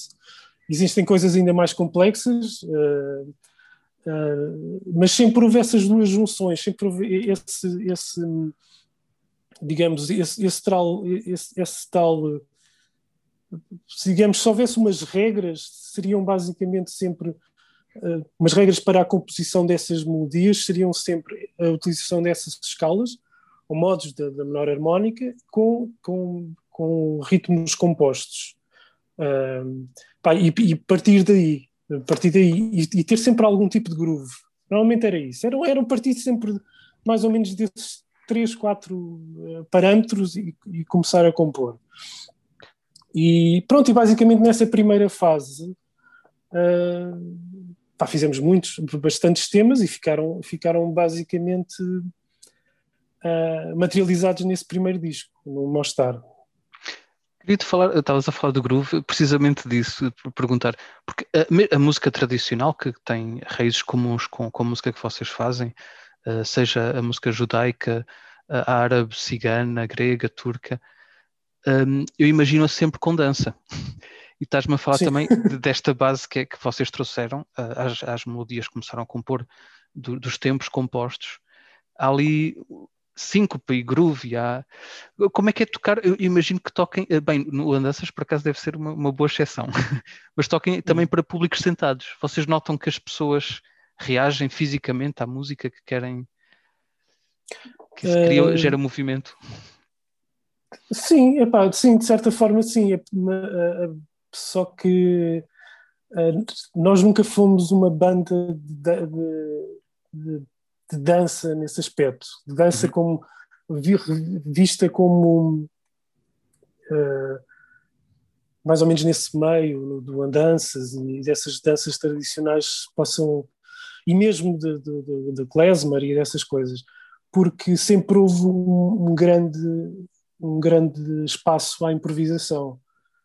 E, e, o que acontece muito nos temas de Algice é que os temas podem os temas assim podem ter 30 segundos e depois tens improvisações que podem durar 3, eh, 4 minutos para cada um, estás a perceber? E mesmo ao vivo as coisas podem durar 10 minutos, ou seja, a, parte da improvisação uh, sempre foi muito presente e faz, faz, uh, uh, epá, faz todo o sentido para nós, ou seja, é tão importante a melodia que nós compomos. Eu, eu sempre penso isso, e, e aliás, e nos discos, que, que, que, já, pronto, que já são alguns, uh, quando tu ouves retrospectivamente uh, o, que, o, que, gravaste, aqueles, os solos que foram feitos são tão importantes, as melodias que foram criadas naquele momento, naquela altura, né? uhum. são tão importantes como os temas que foram compostos. Uh, ou seja, todas as melodias que foram criadas pelo clarinete, pelo trompete, pela guitarra, pelo baixo, e que ficaram, para mim, eh, como ouvinte, são, são tão importantes como, como são os temas eh, compostos, estás a perceber? Ou seja, não, não, não temos. Tenho um bocado a ideia que, apesar de haver improvisação em algumas dessas músicas mais tradicionais, existe sempre ali um, um espaço claro para a previsibilidade e para, e para, para a dança para ser. Um, eh, ou seja, para ser previsível, para ser possível dançar. Uhum. Nós sempre tivemos mais a, um interesse mais na, na, própria improvisação, a coisa da criação da, das melodias mesmo no momento. Uh, mas sim, existem, existem alguns casos, lembro alguns. Nós, o último concerto que fizemos agora antes da pandemia, o ano passado, uh, em Porto Alegre, sim, pá, as pessoas estavam a dançar perfeitamente. Uhum. Foi num bar pequeno e, e sim, e estava todos a dançar. Se calhar também, eh, enquanto estavas a descrever isso, eh, eh, estava-me a lembrar de um, de um tocador de tábuas que é o, o Zakir Hussein. E se calhar a dança também pode ser interior. Há um, há um concerto no YouTube disponível dele, eu penso que é com o mestre dele, que na altura ainda era vivo, uhum. não sei se ainda é, mas já é um senhor com bastante idade. E houve, havia algum ruído, não era muito. E então, quando já estavam havia aquele som de fundo que eu penso que é da cítara, que é só mexer numa corda para criar. Uhum. E quando já estava a tocar, ele parou tudo e, com um ar muito professoral, mandou que toda a gente se calasse. E, embora aquilo seja música com muito ritmo, eu imagino que só estavam a mostrar o palco, estava toda a gente sentada, com, até com uma certa reverência. Se calhar a música também tem essa dança interior, não, um, não, não é preciso sim, que, sim. Que haja essa exteriorização. E estavas a falar também então desse espaço para a improvisação. Um, há uma continuidade então em estúdio entre o que é composição e o que, o que é improvisar. Uma ajuda a outra. Uh, sim, sim, sim, sim. Sim, de, uh, epá, normalmente poderá até haver variações das melodias dentro das próprias improvisações. Uh, poderá ser coisas completamente diferentes. Uh, Epá, pode, pode, eu acho que nós temos alguns temas onde Há um tema neste, neste último disco que, para dar um exemplo, uh, há um tema neste último disco que começa com uma melodia claramente, uh, digamos, quase festiva, quase judaica, quase. Uh, que eu agora, deixa-me ver se eu me lembro do nome do tema, que eu. chama Oração, chama-se Oração. Sim, e sim, basicamente. Sim depois desse, dessa, dessa exposição do tema, aquilo entra num quase um free jazz completo. Pois é. uh, e nessa altura a ideia do arranjo foi essa, estás a perceber? Uh, nesse caso há um corte completo, não é? Ou seja, há, uma, há, um, há um contraste, há um objetivo de fazer um contraste entre essa melodia mais. Uh, pá, mais bonita, mais, mais dançável, mais bem, mais, mais bem comportada para uma coisa completamente uh, mais aleatória e mais, uh, uh, mais free, basicamente. E, mas, por exemplo, no Gálata, que é o último tema, onde há uma improvisação só do Gonçalo, a improvisação do Gonçalo é um bocado. Aquilo tem quase um andamento quase de tango, entre aspas, e a improvisação do Gonçalo é muito nessa, nessa, nessa uh, na continuação do, da exposição do tema, estás a perceber? É uma questão de uma melodia que dança um lado um bocado dentro. a improvisação dança muito, muito ao, uh, como, como, está, como está composta. Ou seja, tens um bocado desses, essas duas dois, uh, dois contrastes. Uh, eu acho que eram, as coisas eram muito mais homogéneas nesse, prim, nesse primeiro disco, eram, as coisas eram extremamente homogéneas. Ou seja, nós tínhamos aquela estética e mantínhamos muito essa estética. Das melodias também manterem-se, as, as, improvisações manterem-se mesmo dentro das melodias, as melodias serem bastante parecidas umas com as outras, serem. Uh, pronto, havia, é, um, é, um, é, um, é um primeiro disco, estás a perceber? Uh, Neste último, até há uma grande babel de influências que uma pessoa uh, uh, pode intuir no, nos títulos, por exemplo, porque há títulos que remetem para a Península Ibérica ou, ou para a América do Sul, outros para o, para o Médio Oriente. Um, isso já reflete então o que estavas a dizer. Sim, uh, sim. eu acho que neste este pronto, saltando dos dois os outros discos do meio, que foram editados em 2000 e 15, posso-te falar deste último porque tem um bocado uma continuação com o início, uhum. que é o que, pá, não, na altura, eh, pá, em 2000 e, há uns dois, três anos antes de começarmos a gravar este disco, eu tinha basicamente um grupo de composições para, para, para, para, para começarmos a trabalhar.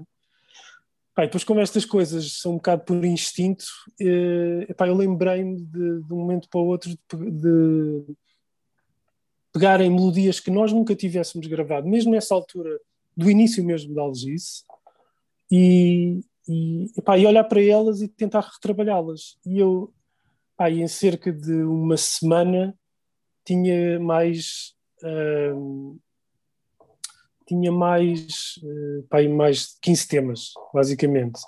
E, e desses 15 temas saíram estes, estes 10 que estão no disco. Ou seja, o que é que eu, eu, o que é que eu fiz? Eu basicamente peguei nas melodias que, pá, que já tinham sido trabalhadas e nunca tinham sido editadas e, reharmonizei-as e, e fiz arranjos, basicamente, para essas, para essas melodias. Uh, e o que acontece relativamente a este disco último, relativamente ao primeiro, é que este último disco é totalmente harmonizado, ou seja, todas as melodias têm acordes, que era uma coisa que não acontecia no primeiro o que dá um som mais cheio, tem, tem, tem mais overdubs, tem, pronto, tem, tem mais tem mais harmonias, tem mais instrumentos, é, é, é uma evolução basicamente. Olha, eu proponho então uma coisa, uh, nós escutarmos o Guadalajara, que também é deste último, uh, e depois, quando regressarmos, passarmos ainda por estes dois uh, álbuns, o Histórias de Cars e o Livro de Areia, falarmos um pouco sobre eles. Diz-me, se quiseres, uh, alguma coisa sobre este, este tema, Guadalajara.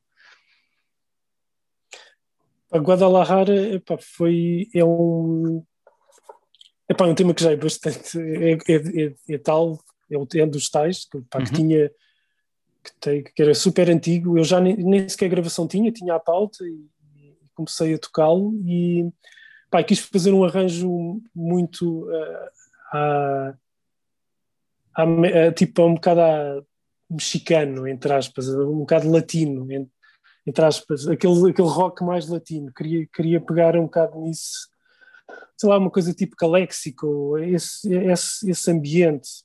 E, e daí, pá, pronto, ter posto algumas guitarras acústicas, ter, uh, ter o, pá, guitarra, o solo de guitarra elétrica é completamente roqueiro, entre aspas, não é.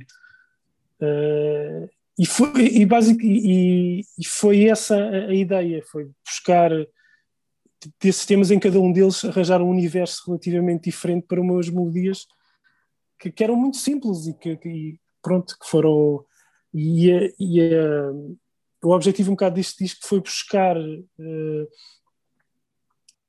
há um há um dos temas que é mais metal, há outro que é mais uh, judaico, há outro que é mais free jazz, outro é jazz fusão, outro é pronto foi essa a ideia deste disco Olha, vamos então escutar o Guadalajara e voltamos já de seguida. Ok.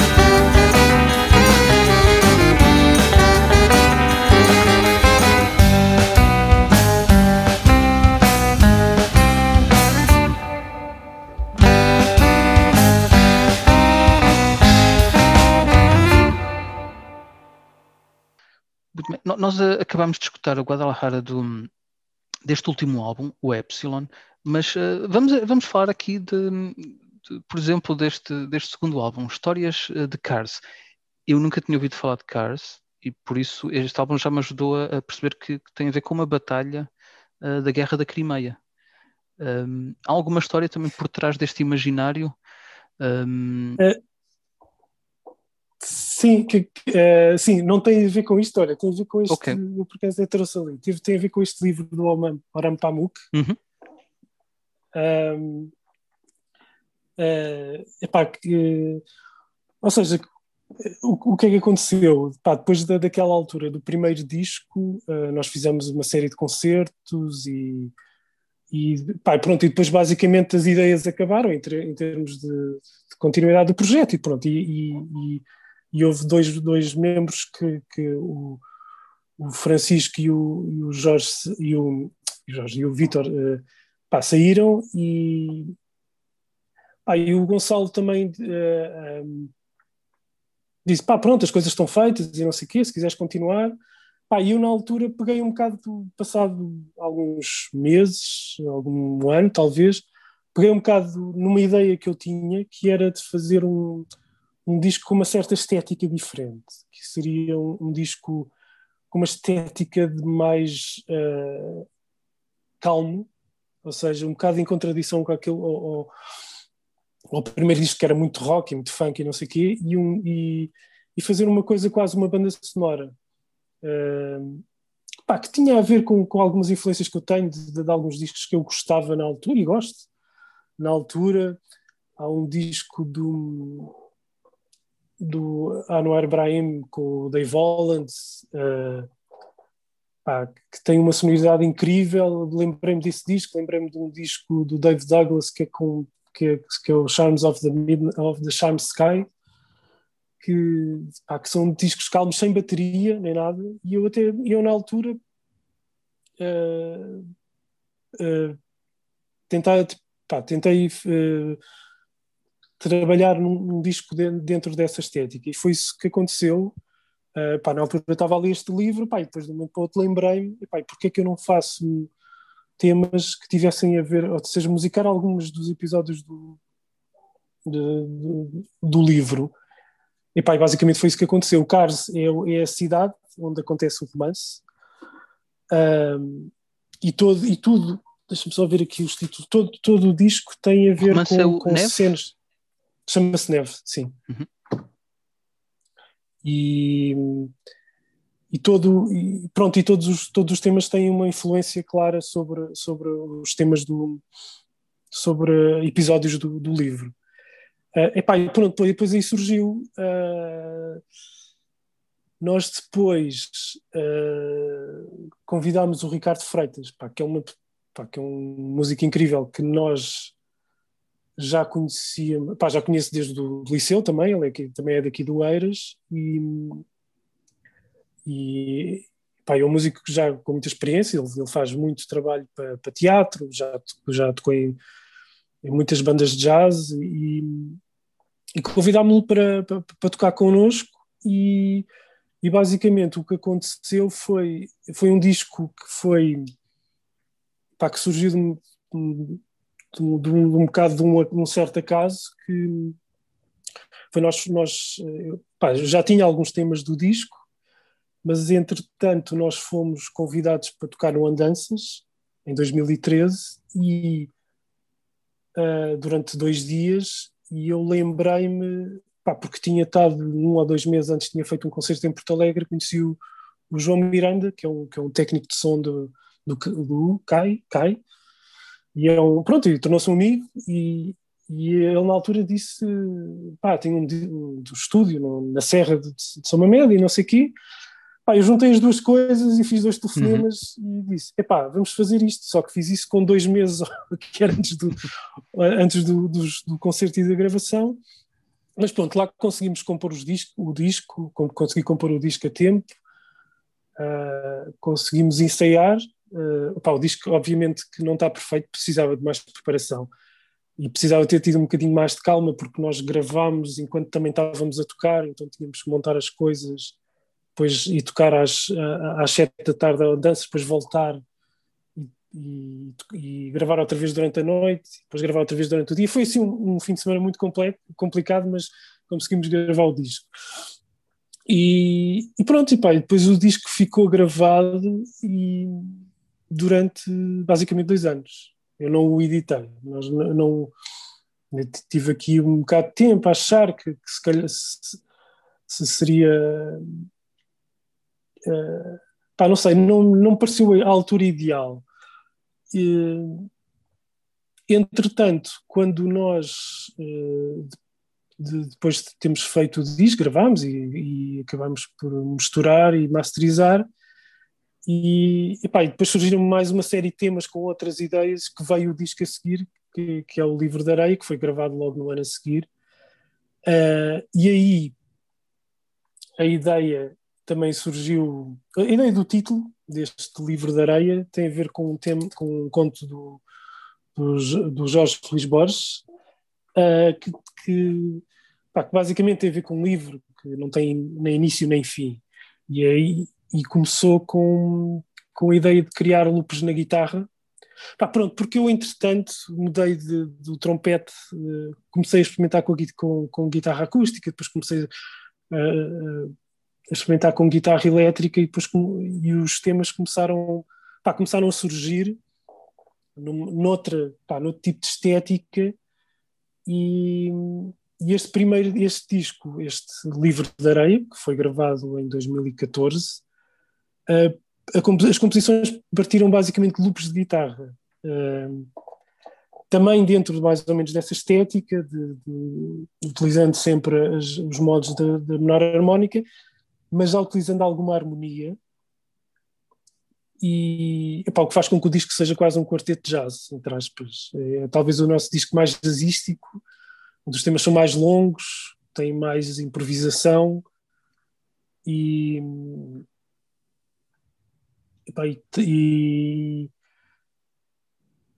e, são são oito temas pá, que, que, são pá, nenhum deles é, é curto, digamos e, e, e baseiam-se muito num ambiente meio místico, uh, que, que, com tempos médios, uh, ou seja, criou-se ali uma estética muito particular naquele disco, uh, onde tem, pá, onde tem alguns momentos de improvisação livre. e, e, pá, pronto, e depois eu disse que seguiu os, os, o caminho normal, pá, nós gravámos e depois misturei e, pá, e resolvi editar os dois discos ao mesmo tempo, em 2015. Uhum. Pronto. Olha, e, e, estes temas, Babel 1 e Babel 2, também têm a ver com o, o Borges, porque ele tem um, um conto também chamado que é a Biblioteca de. É Biblioteca de Babel, penso que é assim o título. Sim, é, pá, sim, tem um bocado a ver com, essa, com, esse, com todo esse imaginário do, do Borges, sim. Um, até mesmo o tens aqui, deixa-me ver os títulos. Hoje, o Círculo da Areia uhum. também tem a ver, o Rio dos Rios, são tudo coisas epá, que, que têm um bocado o imaginário do, do, do Borges, sim, sim. É, é, é, epá, depois pronto, tem, tem uma tem sempre também uh, referências geográficas, que foi sempre algo que eu sempre tive em Algeciras. Um, como há bocado estavas a perguntar o Kars, Kars é, pronto, é, uma, é a cidade, é basicamente uma cidade turca, não é? Que fica ali na fronteira do oeste da Turquia. Este aqui, este o, livro de areia também tem um tema chamado El Paso. Uh, também é uma cidade fronteiriça. Também é uma cidade fronteiriça. O, o primeiro também tinha um tema chamado Juarez, que também é a cidade fronteiriça do outro lado do da fronteira do México. Uh, pronto, essa, essa, essas, estas, e este último também deve ter alguma coisa. Uh, tem o Guadalajara, Gálata é, é, é, é a ponte uh, é a ponte em Istambul, a ponte Gálata e o bairro, é? e a torre Gálata. Aliás, a capa do disco deste último disco é, é, é a Ponte Gálata, é uma fotografia da Ponte Gálata cheia de neve. Uh, pronto, sempre, tive, sempre tivemos essas referências. Uh, mas que é quem, que quem não viu dizer? que vá correr e, que vá comprar o, o- o disco, eh, mas ver esta capa. Eu, eu até pensei que seria mesmo ou na Crimeia ou na Rússia, porque é uma ponte com neve e pessoas a pescar à neve. Exato. Exato. É uma, uma imagem impressionante. Exato. É, sim. É, sim, é pá, pronto. Eu é, sempre tive. a- a- sempre foi um bocado uma inspiração os sítios onde eu já tive é, para também dar títulos aos temas. Os musicais eu, eu acho difícil fazer. Pá, não sei. Não, não, não- te consigo dizer se, se tenho influências de- dos sítios onde tive que, que me influencia musicalmente uma coisa mas eu dar-lhes contexto, normalmente hum, ah, utilizo, ut- utilizo os sítios onde, onde viajei, basicamente. Aliás, Mostar foi um- uma cidade, ah, o primeiro disto, não é? Mostar foi uma cidade onde eu tive, pá, sei lá, três horas, uma vez estava a fazer uma viagem, uma viagem pelas Balcãs, ah, e pá, aquilo impressionou-me de tal forma, até porque estava a chover, a cidade já é muito sombria. Aliás, a cidade é bonita, mas estava a chover. Naquela altura aquilo estava muito sombrio, pá, tá, tinha cemitérios por todo o lado, ainda hoje deve os ter, porque eles não os tiraram. Ah, é uma cidade muito mártir. ah, epá, e sempre me ficou essa, essa, essa ideia do, de sítios onde pá, várias culturas estão ali em choque, Uhum. perceber? E, e isso acontece naquela cidade, como acontece também em Istambul, obviamente. Nós chamamos ainda, onde usamos a expressão crescente fértil, e que se refere a uma época, eh, eh, eu não, não sou nenhum especialista da da antropologia nem, nem da história, mas talvez a- quando começou a agricultura há 10 mil anos, quando realmente seria fértil. Mas achas que em termos culturais a, expressão ainda faz, faz sentido? Porque realmente, por, por exemplo, no- no- na vossa música nota-se ali essa hum, confluência e também divergência de, de, de, de modos de música e de culturas. Acho que continua a ser o berço da nossa civilização, ainda no- ainda se vai reinventando.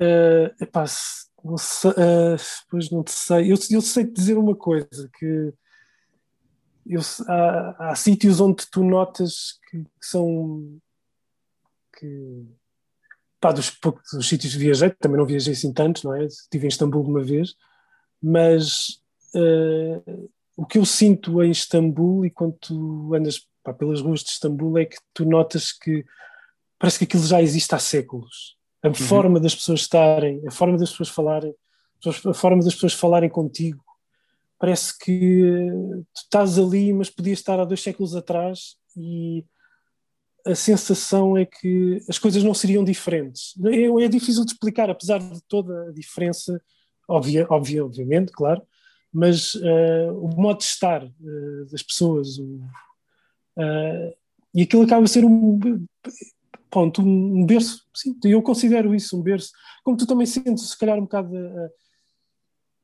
ah, talvez em Roma, Itália, em Itália também se sente um bocado isso, uhum. apesar de Itália estar super uh, uh, alterada por causa do turismo, mas também se sente ali uma, uma certa aquela ideia de uma intemporalidade, a perceber?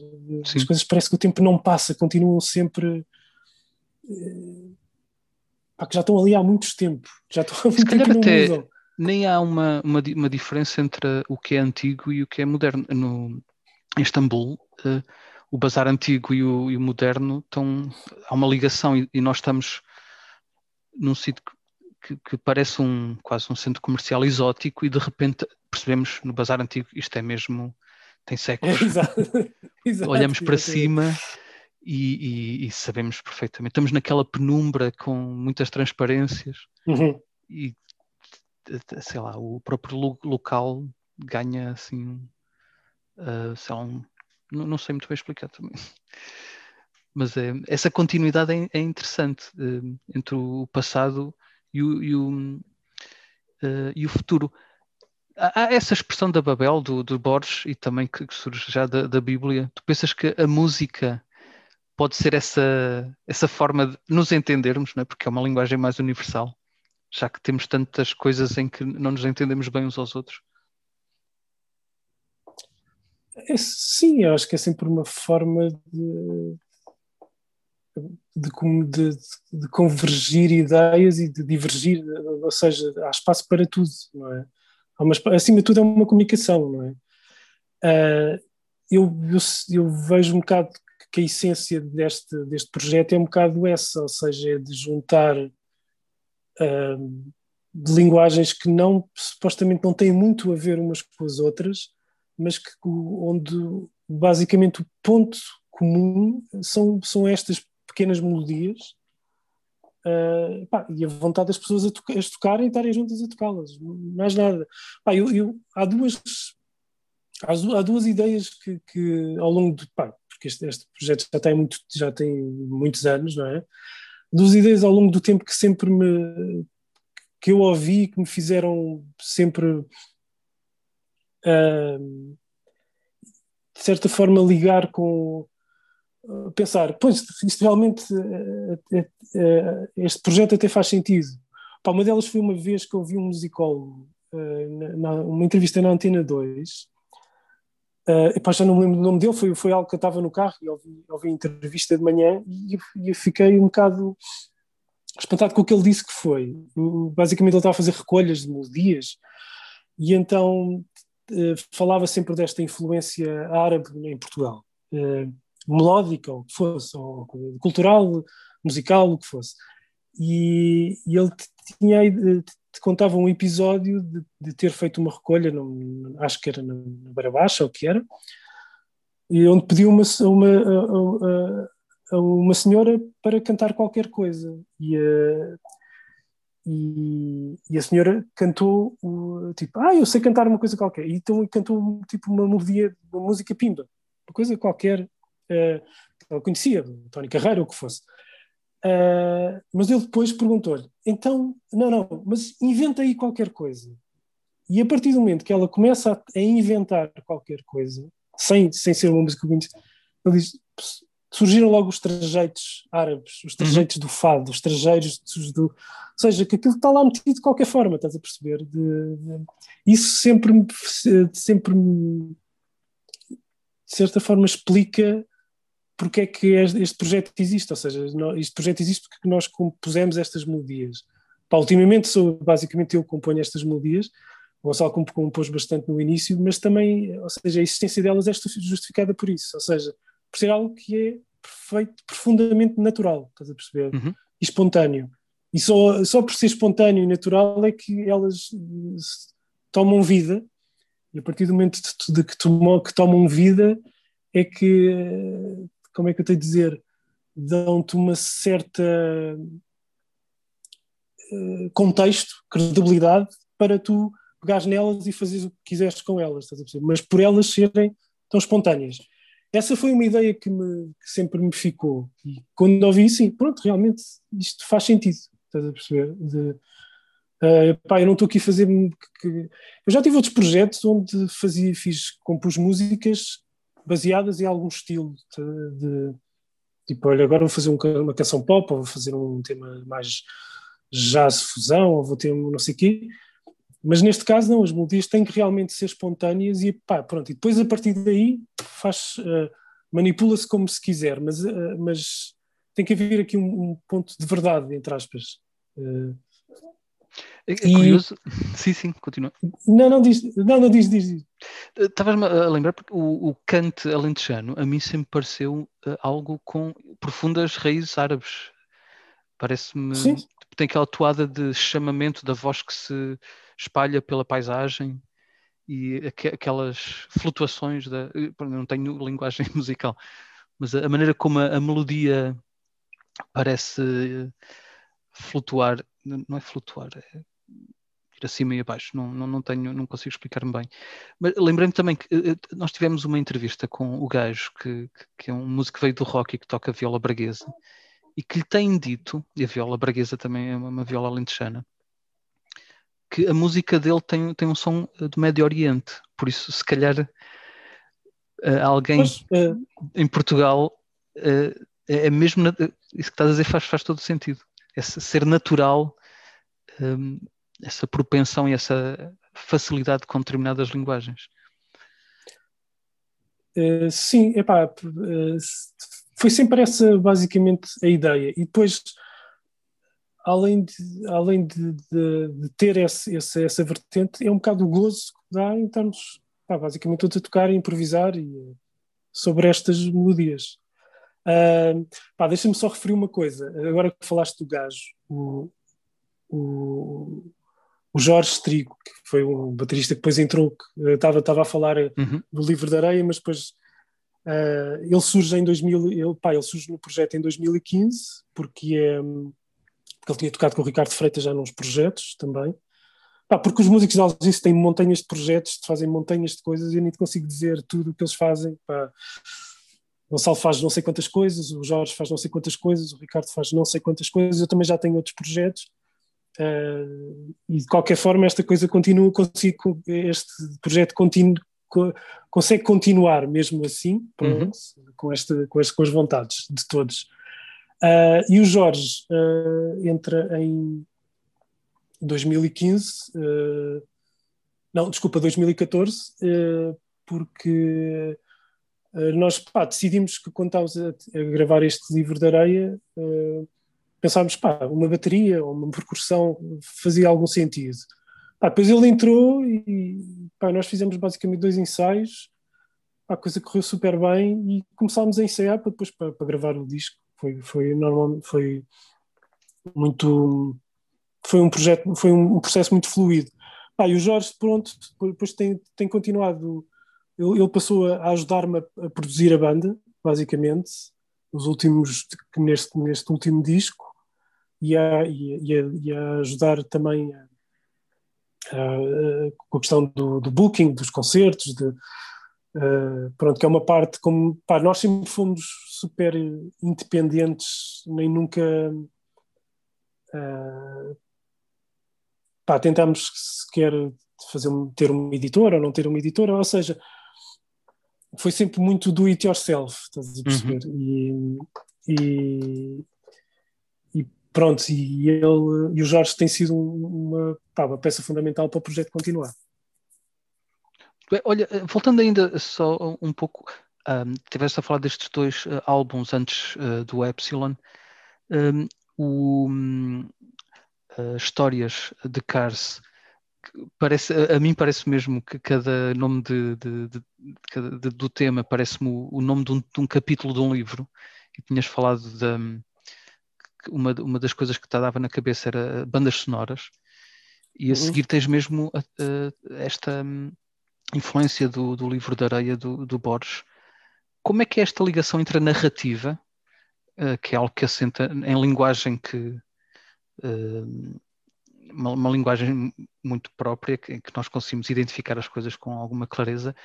E a música que é algo mais difícil de não é exatamente narrativa. Como é que, que faz a ligação entre uma coisa e outra? Ah, olha neste caso uh, quando eu tive esta ideia um, uma coisa ajudou a outra. Ou seja eh, elas complementaram-se porque um, apesar de eu já ter alguns temas, hum, comecei de, de, certa forma a pensar. Hum, epá, posso dar um exemplo. O primeiro tema do disco chama-se Chegada a Cars. Basicamente é o início do livro. É o uhum. livro onde, onde a personagem principal chega a Cars do, do, através do, uh, uh, por autocarro, uma viagem de autocarro, onde está a nevar imenso aliás, está sempre a nevar no, no, no romance, e, e, pá, e basicamente a linha de baixo, uh, a linha de baixo que, que eu compus e depois a maneira como os sopros entram, faz-me um bocado lembrar tipo um genérico do filme e a imagem de, do, do, dessa viagem de autocarro, alguém uhum. que está dentro do autocarro a chegar a uma cidade uh, inóspita, pá, uma coisa muito a nevar bastante, um ambiente muito gélido, estás a perceber? E, e esse primeiro tema uh, é, epá, é claramente, é, aliás, é, há, há, claramente uma, uma grande ligação. E, e, eu, neste caso, compus o tema já com, com, com, com a imagem do que o livro me estava a dar, estás a perceber? E foi a partir daí. Não, acredito que fazer música para cinema é completamente diferente, porque tu realmente tens a imagem, há a sincronização, e, mas neste caso era uma ideia clara, física, ou seja, claríssima de, de imagens que tu crias na tua cabeça quando lês um livro e, e, e pô-las e, e, tentar essas imagens influenciarem a música que compôs. Pá, depois vários deles, tipo a Espera, que é um tema que, que basicamente é uma pá, é, um, é uma melodia de guitarra, é uma malha de guitarra que se repete do princípio ao fim, sempre. A guitarra está sempre a fazer a mesma coisa desde o início ao fim da música, onde há uma melodia de, de há um sol de baixo e há uma melodia, há um sol de, de clarinete, uh, uh, tipo a serpentear à volta de, de, de, uma, uma linha de guitarra muito obsessiva. Pá, e tem mesmo a ver com a espera, que é uma situação de espera, que o personagem principal está que, que está à espera de, de, de, de resolver uma situação uh, onde basicamente está a entrar em autêntica paranoia. Pronto, esse é outro exemplo. Um, pá, a canção para, de Cadif também tem a ver com uma personagem de Cadif era uma das personagens do livro e é um e que era uma, uma rapariga meio revolucionária e o tema é, é quase é, é, pá, é assim quase free jazz também tem uma exposição do tema e depois improvisação não, não, o baixo apenas improvisa livremente um, e, pá, é uma coisa super espontânea e rápida é um tema que dura dois minutos uh, epá, para alguns desses exemplos um, relativamente a este disco sim uh, Pá, há outros, há outros aqui, tipo o Caderno de Poemas Perdido. Pá, é, é, pá, neste caso é um tema que eu queria que fechasse, fechasse um, o disco. É quase um tema de end titles, não é? Que tu tens sempre nas bandas sonoras. E é, um, pá, é uma melodia relativamente simples e apaziguadora, e era essa a ideia que eu tive. Ou seja, que seria quase um fim de um filme, estás a perceber? O fim do genérico. Tipo, um, um tema que entrasse no genérico de um filme. Uh, sim, sim. Não, e pronto, basicamente foi, era este, este que, eu, que eu me lembro, assim, de repente. E uh, nós a seguir vamos escutar o, o Epsilon, uh, que, que, que, dá título a, a, este último álbum. Tem esta capa um, que, de que já falamos, que é uma capa muito, muito interessante. Um, Fala-nos um pouco um, de, de, deste tema e, e deixa-me dizer que é um tema que visualmente satisfaz muito, porque eh, esta letra é tão pequena, mas não deixa de ter um, uma, uma, presença. É, é, curioso. Eu até fui à procura, só por curiosidade, para ver qual seria o valor em matemática. Fiquei muito confuso, porque não percebo nada de matemática. mas uma das coisas que vi é que um, que pode estar envolvida em formas em que, que, se quer representar algo muito ínfimo, qualquer coisa assim. Um, qual foi a ideia de, de, ter isto como Epá, título não, é, oh, oh, Pois, uh, há aqui uma... Esta é também depois a, a questão de não querer explicar as coisas, ou seja, não, não querer abrir muito o jogo.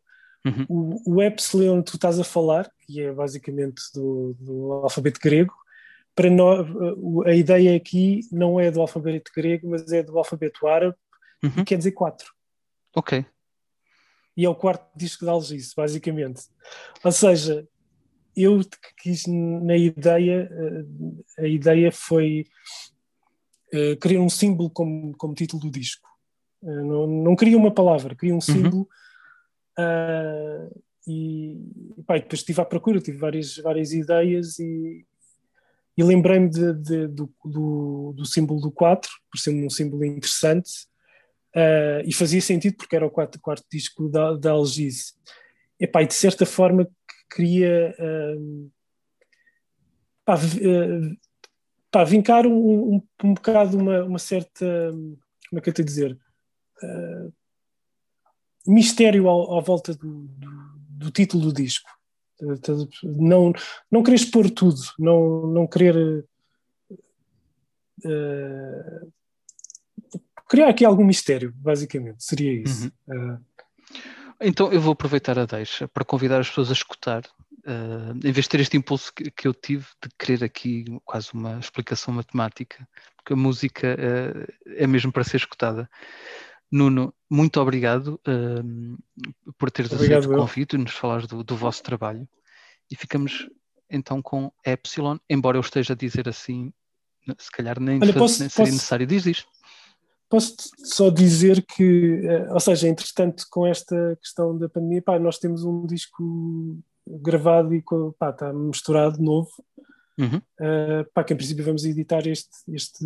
Em princípio, não, vamos editar este, este ano. E que foi gravado durante a pandemia.